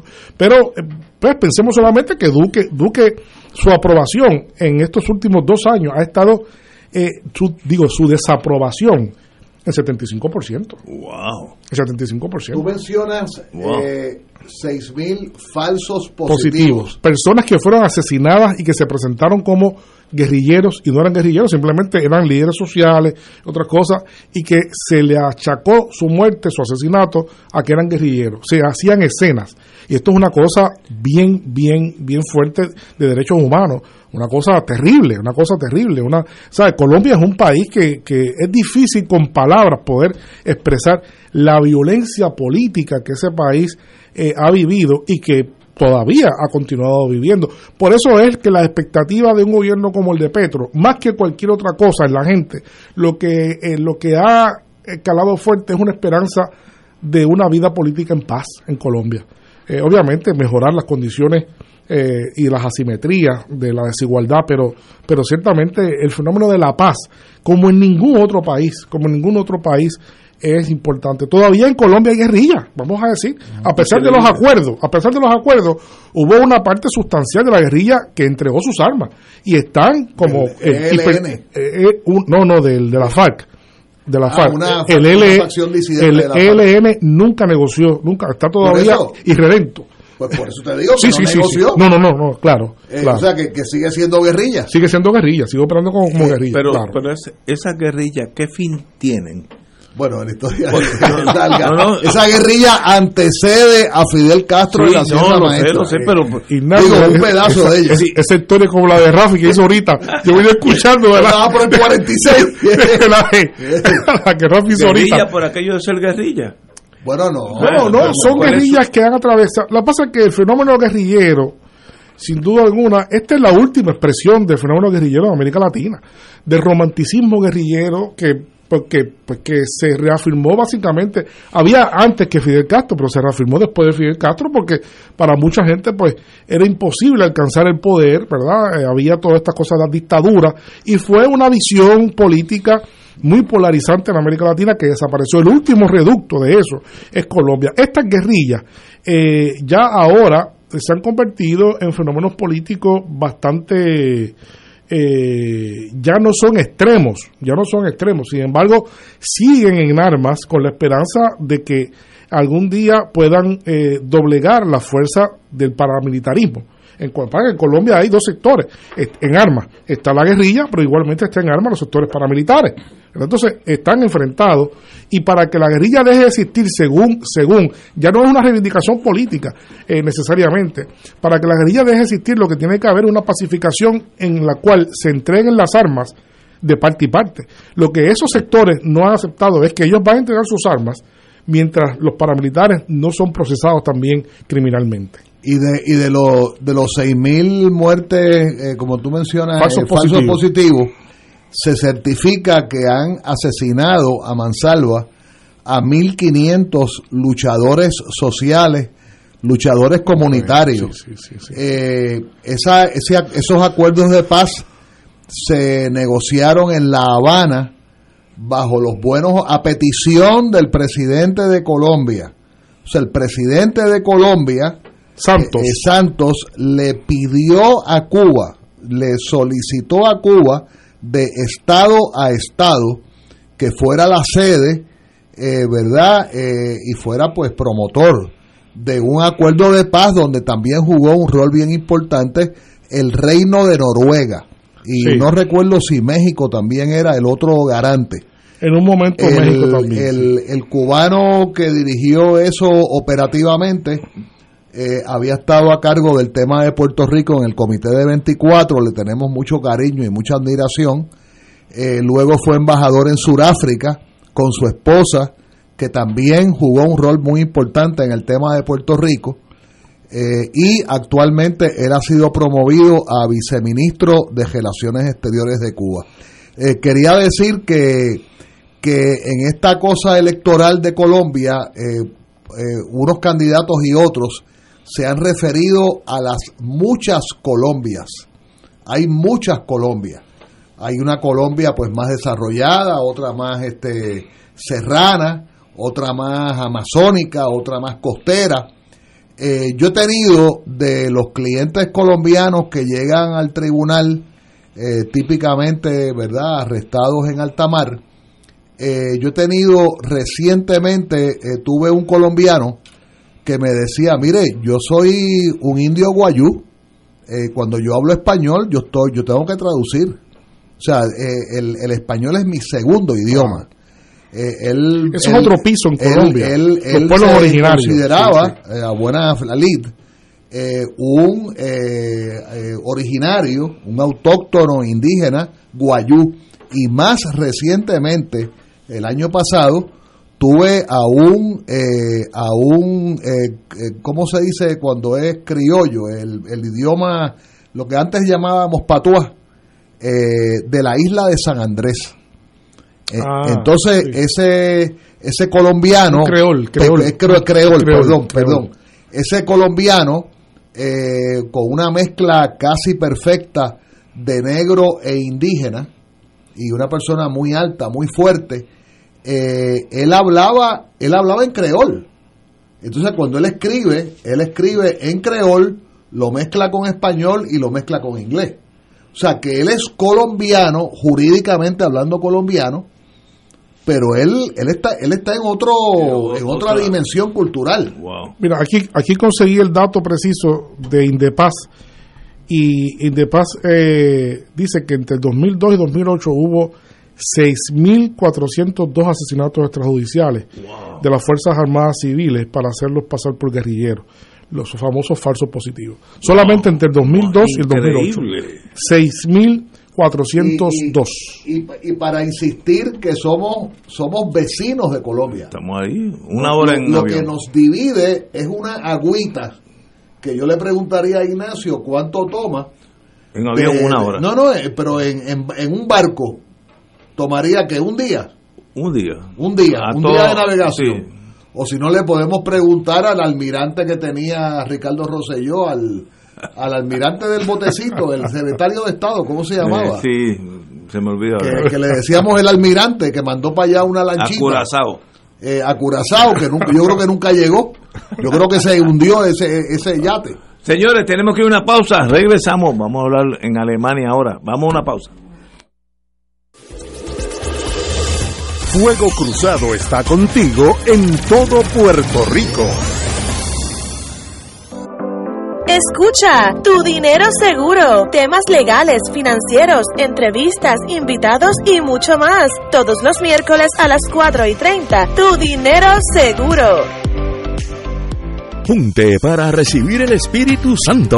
Las parroquias San Luis Rey, Santa María de los Ángeles, San Pablo, Madre Cabrini, María Reina del Mundo y Nuestra Señora de Guadalupe les invitan al concierto vigilia de Pentecostés. Ven a mi encuentro para celebrar la venida del Espíritu Santo el sábado 4 de junio a partir de las 6 de la tarde en la cancha bajo techo del Colegio Nuestra Señora de Guadalupe. Exposición del Santísimo, concierto con el grupo Metanoia, oración de intersección y liberación con la celebración de la Santa Misa a las 8 de la noche. Te invita a Padre Francisco Medina, Padre Chelo y Padre Marco. Sal de la rutina y renuévate en el espíritu el sábado 4 de junio. Si te gusta la industria radial, esta oportunidad es para ti. Se solicita director o directora de tráfico que tenga conocimientos en programas de computadoras y programas de tráfico y por lo menos dos años de experiencia para Radio Oro y Radio Paz. Si crees tener las destrezas para unirte al equipo de trabajo, envía tu resumen a recursos humanos arroba arqsj.org.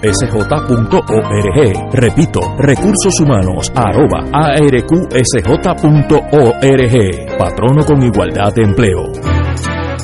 AESA, la pequeña gigante, te invita a sintonizar su espacio radial AESA Informa. Todos los jueves a las 4 de la tarde se estará ofreciendo información relevante a los pensionados y jubilados de Puerto Rico. Te esperamos AESA Imparable, auspiciado por MMM Alianza. Fuego Cruzado, el programa de más credibilidad en la radio puertorriqueña, es ahora la tribuna abierta de análisis noticioso, con diversas perspectivas que exploran el trasfondo de lo que acontece a diario y cómo nos afecta. Escucha Ignacio Rivera y sus panelistas invitados de lunes a viernes en Fuego Cruzado en transmisión diferida a las 10 de la noche por Oro 92.5 FM. Gloriosísimo. La Arquidiócesis Metropolitana de San Juan de Puerto Rico y la Santa Iglesia Catedral Basílica les invitan a celebrar la solemnidad de San Juan Bautista, patrón de la Arquidiócesis, el viernes 24 de junio, desde las 11 de la mañana, con la procesión solemne desde la Plaza Colón hasta la Catedral, a las 12 y 15 del mediodía, misa solemne en la Catedral Basílica de San Juan Bautista. Están todos cordialmente invitados. Les esperamos. Y ahora continúa Fuego Cruzado.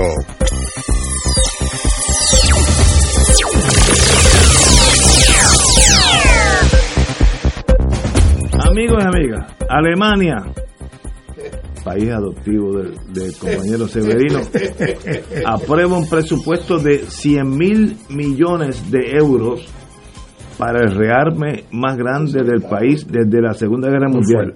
Las preocupaciones obviamente nos arropan a todos. ¿Por qué Alemania ha decidido volverse a armar hasta los dientes? Bueno, esto es una escena, esto es una escena que no ha tenido esta noticia. eh, ayer la logré identificar, pero no no ha tenido el revuelo que yo hubiese esperado. Sí, eso no ha salido en... No está está en bajo el radar, ¿no? Calladito, está sí. bajo el radar. Se dice incluso cuando me puse a buscar que, que se aprobó bajo aplausos del Bundestag. Se pararon todos los, los miembros del Bundestag, o, no me imagino que una parte de ellos, no no no todos, a aplaudir esa esa acción. Eh, eh, es una acción que preocupa muchísimo. Eh, porque las dos veces anteriores que Alemania ha comenzado un proceso de rearme que comenzó a principios del siglo del siglo XX eh, y culminando entonces ya en el 1914 con la- el comienzo de la Primera Guerra Mundial eh, eh, Alemania pues participó de, de ese proceso de la Primera Guerra que fue algo trágico que dejó tantos millones de seres humanos muertos.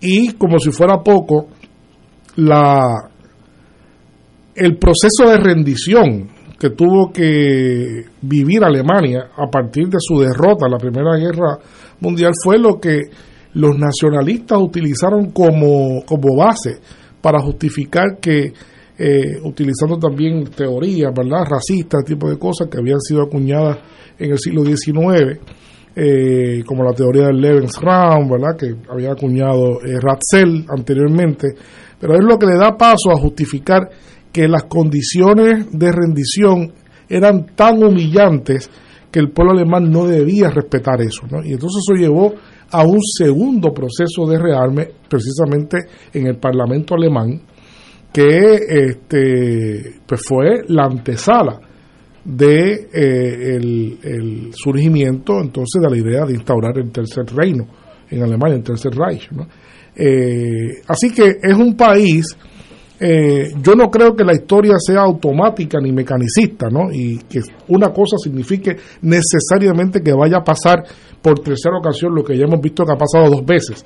Pero no deja de ser altamente preocupante que un país que luego de la Segunda Guerra Mundial eh, sus principales ideólogos en la creación, en este caso de la República Federal, Adenauer y todas esas eh, eh, mentes, que acuñaron la famosa frase del sueño europeo eh, y una aspiración en la cual jamás Alemania sería un país que fuera a comportarse de una manera agresiva, de tal manera que fuera a, a promover la, una guerra más en Europa. Ese era el compromiso, el compromiso del liderato europeo de esa época, tanto de De Gaulle y otros, ¿verdad? Este, eh, eh, los británicos y todo eso, evitaba todas. Es verdad que hubo una guerra fría, pero Alemania nunca, ¿verdad? Este, se partía de la premisa que Alemania no participaba en ninguna aventura militar. Eso ya se ha ido rompiendo. Alemania desde el año 1995 viene participando tímidamente, pero cada vez más aventureramente en actividades militares fuera de, Alemania. Ha venido aumentando su gasto militar, pero lo que corona esa tendencia eh, a un rearme de, de un país que debería mantener enarbolada la bandera de la paz mundial como principio fundamental es precisamente la aprobación eh, eh, en estos días de esos 100 mil millones de euros. eso? Eh, eso es, eh, y la intención es que llegar hasta 2.5% del Producto Interno Bruto del país que tiene el Producto Interno Bruto más grande de Europa y uno de los cuatro o cinco más grandes Producto Interno Bruto del mundo. Es una cantidad de dinero bárbara. Bárbara. La justificación parece ser, obviamente, la justificación Ucrania. perfecta es Rusia, Ucrania, que no se puede permitir que, Rusia siga pues amenazando este con su poderío militar y que eh, la mejor forma de hacer una detente, como se le llama en el lenguaje la militar, la detente, es poder estar vis a vis también con armamento eh, bueno, yo creo que eso es un error. Pero eh, estamos en un momento, estamos entrando sigilosamente, y lo digo y lo subrayo, sigilosamente en un, en un proceso de, de armamentista creciente en el mundo. No solamente es Alemania, eh, preocupa en Alemania, pero el aumento en el gasto militar es una realidad en todas partes. Es una realidad en Estados Unidos, es una realidad en China, es una realidad en Rusia, es una realidad en Alemania, en, en Francia. Todos los países importantes con complejos militares industriales están aumentando su gasto militar. Y eso lamentablemente ustedes saben que también se replica por los países que no tienen necesidad de eso. Comienza una moda que se replica, ¿no? Y todo el mundo está gastando más. Así que es una tendencia totalmente descabellada después de que el mundo vivió un momento de pacificación muy importante en los 80 con la firma de los famosos tratados entre Gorbachev y Reagan, ¿no? Y Reagan que era un guerrerista fundamentalmente eh, y la Unión Soviética como que tenía un, arsenal gigantesco de bombas atómicas, todas ellas apuntando una sobre otra, ¿no? Este, eh, el que vivió allí en algún momento pues sabía que se vivía un momento de tensión continuo con, con misiles apuntando eh, de un lado y de otro todo el tiempo. Aquella era una, una cosa terrible y parece que estamos desgraciadamente volviendo eh, y lastimosamente a ese rearme y no, no veo que haya control. Nos ha, nos ha cogido ese rearme y esas tendencias armamentistas sin un movimiento vigoroso pacifista como lo hubo en los 80 y en los 90, ¿verdad? que lograron poner presión fuerte los gobernantes para eh, los nuevos acuerdos. Así que es una situación que hay que estar siguiendo en, Alemania, que hay que estar, de hecho, y lo más extraño, lo más extraño, que la pregunta sería que es inconcebible, que es el Partido Socialdemócrata. Que es el que está empujando. Que es el que está empujando esto. Es el Partido Socialdemócrata de Olaf Scholz, eh, que básicamente la historia del Partido Socialdemócrata es una historia totalmente antiguerra, ¿verdad? Es una historia de, de pacifismo, de mucha juventud aglutinada alrededor de, temas eh, como, ese, ¿no? Así que eh, el paisaje político europeo ha cambiado notablemente.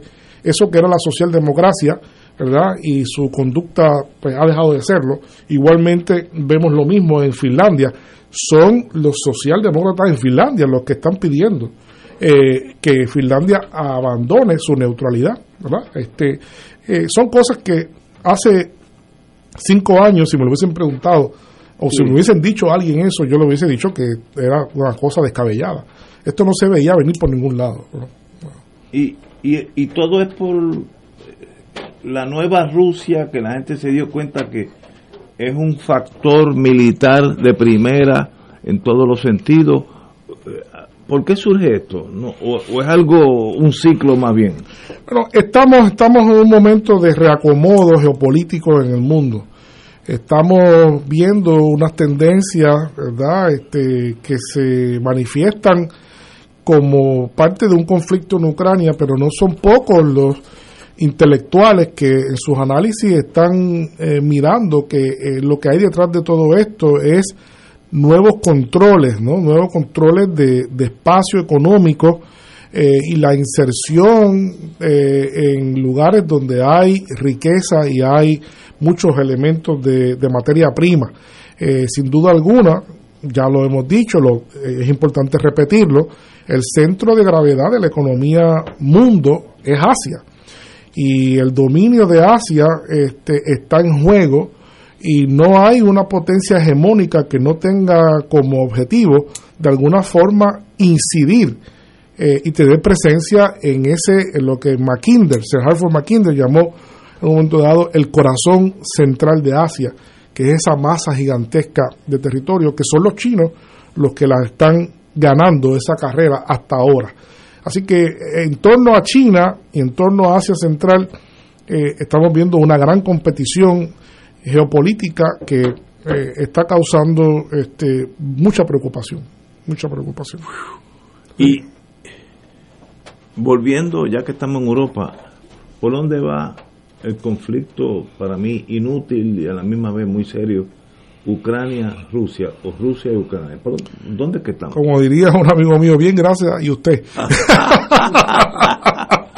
Porque creo eh, eh, que hay ya están combatiendo en Dolmats, bueno, eh, eh Donbass, eh, sí, este, Los rusos yo creo que ya la...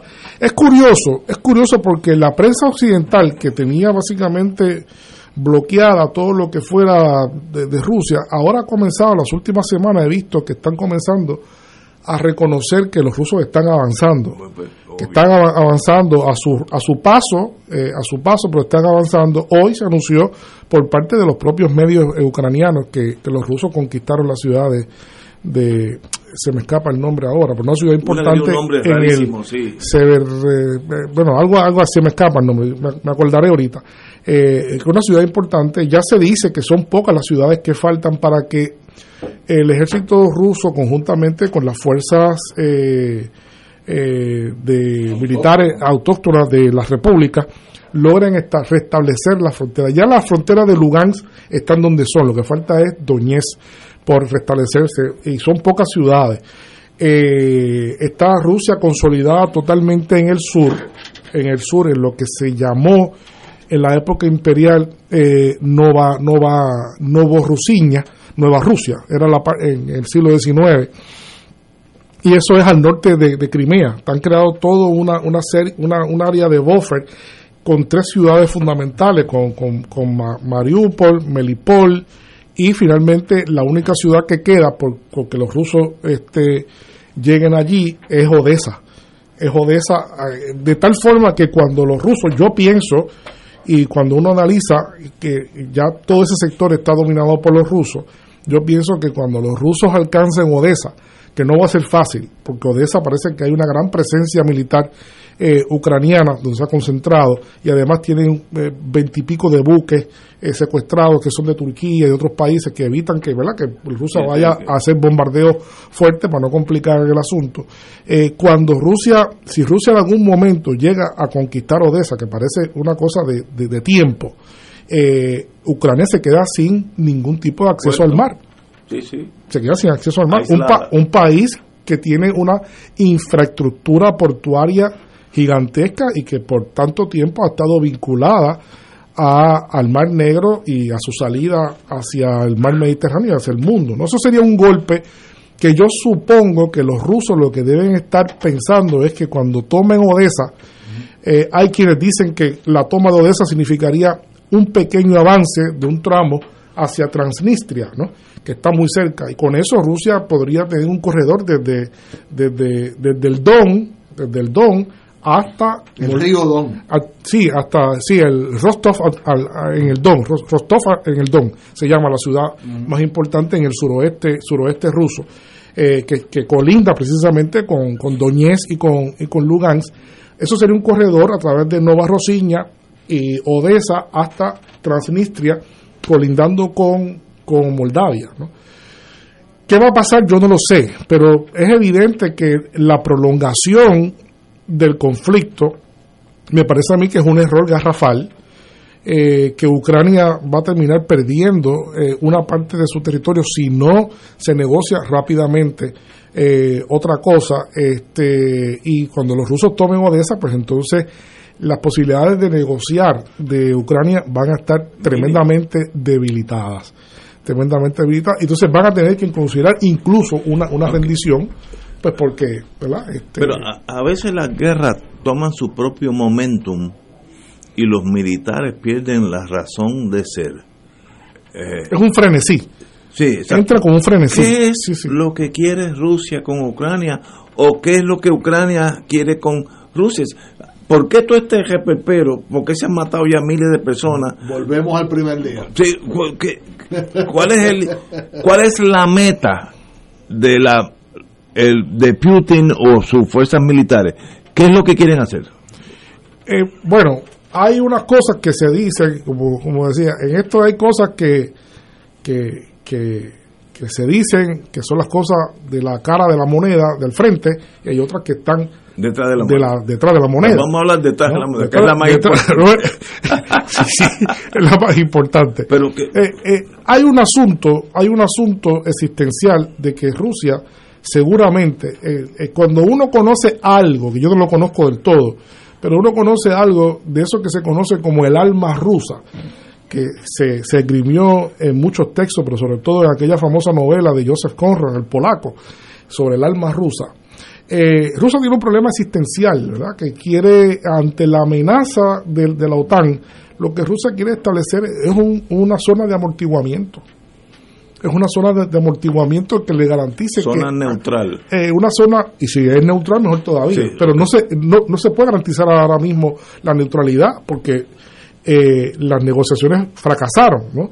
Eh, colapsaron en ese sentido. Ucrania había aceptado inicialmente que sí y después que, que- que Minsk, no. lo de Minsk. No, no, no, no. Después de Minsk, ahora mismo, toda- en las negociaciones, en un momento dado, Zelensky y su grupo de negociación dijo que estaban de acuerdo en que, eh, que iban a, a establecer la- el principio de neutralidad para Ucrania. Ahora, ahora.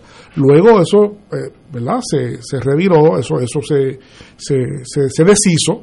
Y entonces yo estoy eh, pensando que, que Rusia, que siempre ha mantenido la política de tener un buffer alrededor de su, de su corazón territorial para evitar de que las invasiones que siempre han sido constantes a través de su historia, porque recordemos que Rusia ha sido invadido por todo el mundo. Rusia es un país gigante, fuerte, pero su geografía lo traiciona.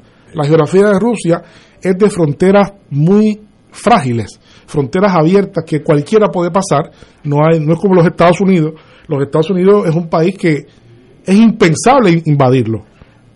Es impensable invadirlo porque para invadir? Estados Unidos, ¿por dónde lo vas a invadir? ¿Por dónde? ¿Eh? El único sería por Canadá y Canadá es un amigo este, obligado de, ¿verdad? de Estados Unidos.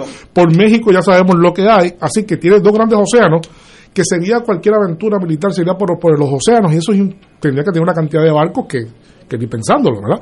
Así que Estados Unidos es lo contrario a Rusia, tiene una geografía que protege su integridad territorial. Sin embargo, en el caso de Rusia, pues es un país enorme, rico, pero muy débil en términos fronterizos. Así que esas fronteras abiertas, y de hecho, la explicación de algún modo, ¿verdad? En Realpolitik, vamos a hablar de Realpolitik, ¿verdad? No de la República Socialista Soviética, sino de Realpolitik, de tener todas aquellas repúblicas alrededor de, de- de- de- de la Unión Soviética era precisamente eso. Eh, eh, los ideólogos geopolíticos sabían que tenía que tener un grupo de estados para que cualquier incursión eh, fuera primero a Rumanía, a Polonia, a Eslovaquia, Bulgaria. a Bulgaria, antes de que llegaran a territorio ruso, ¿no?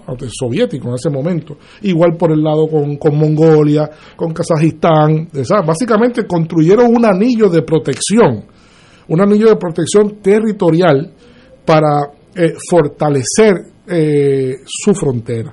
Y precisamente el lado más débil que tiene Rusia ahora mismo e inestable es el área de los Cárpatos, desde Moldavia, incluyendo a Ucrania, ¿no? Y por ahí es donde se da, se da ¿verdad? Este, este, eh, se ha consolidado un eje eh, de confrontación. Yo diría que esa es la, la explicación, pero no tiene, no tiene justificación ninguna eh, la, la guerra.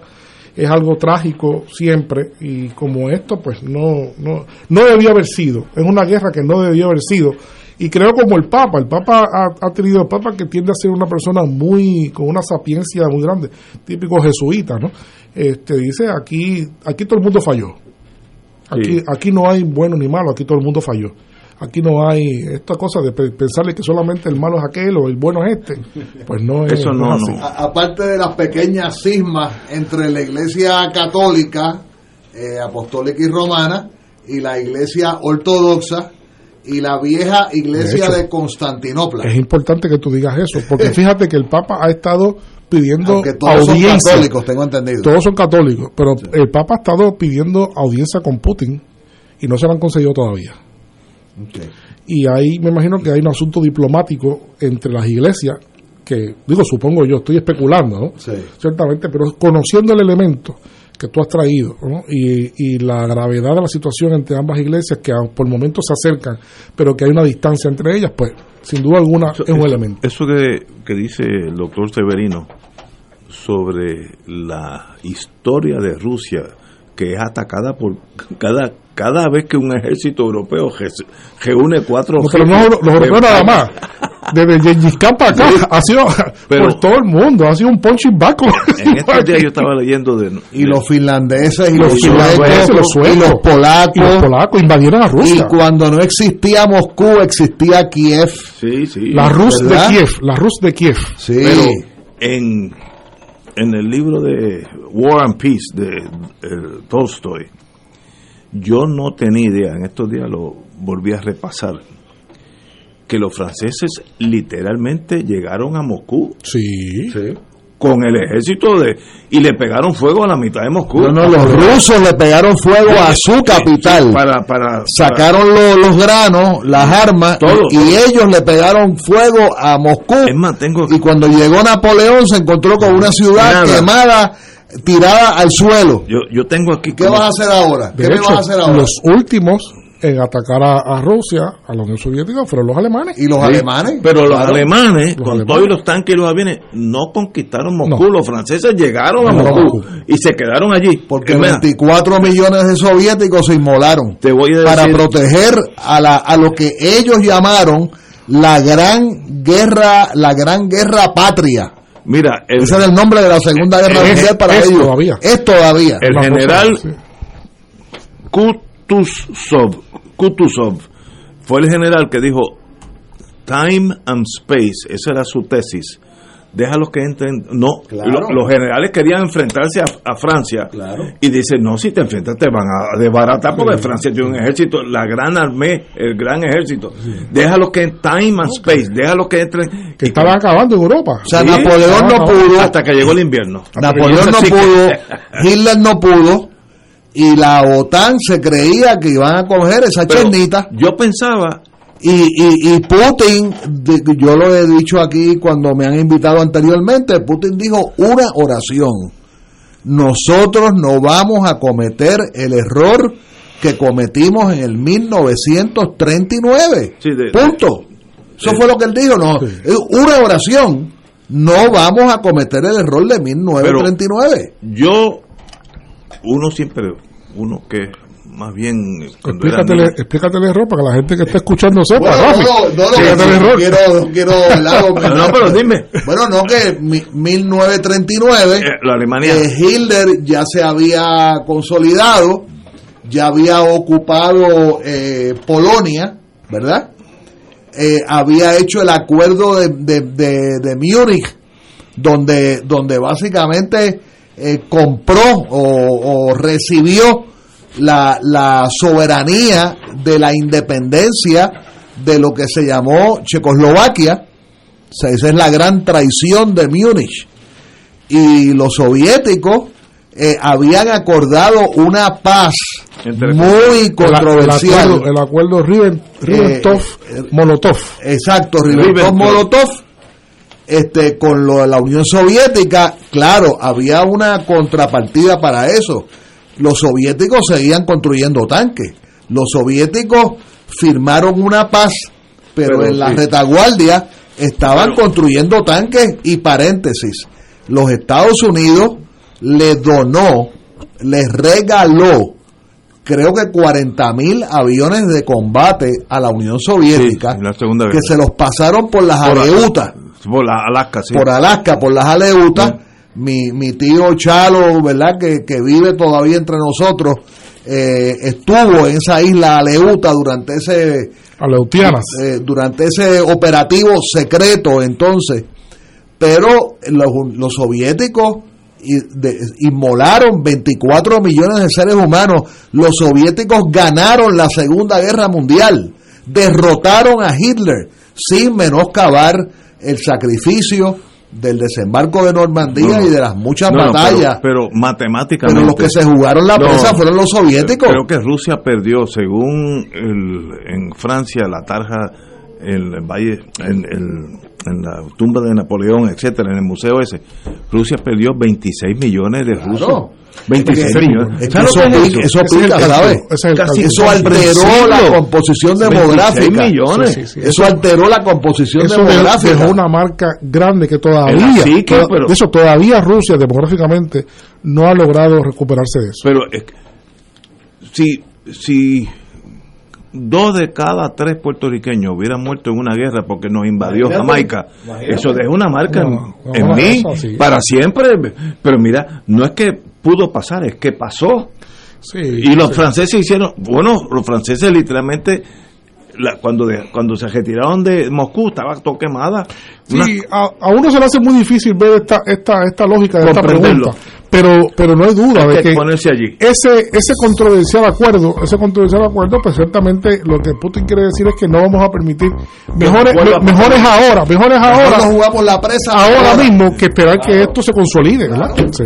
Con esa nota de Gracias esperanza por la invitación. paz, eh, Severino.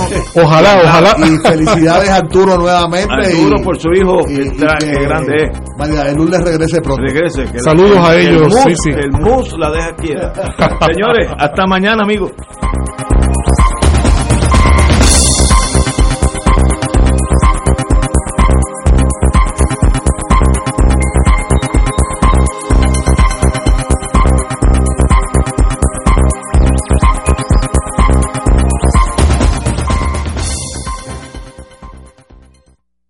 Esta emisora y sus anunciantes no se solidarizan necesariamente con las expresiones vertidas en el programa que acaban de escuchar.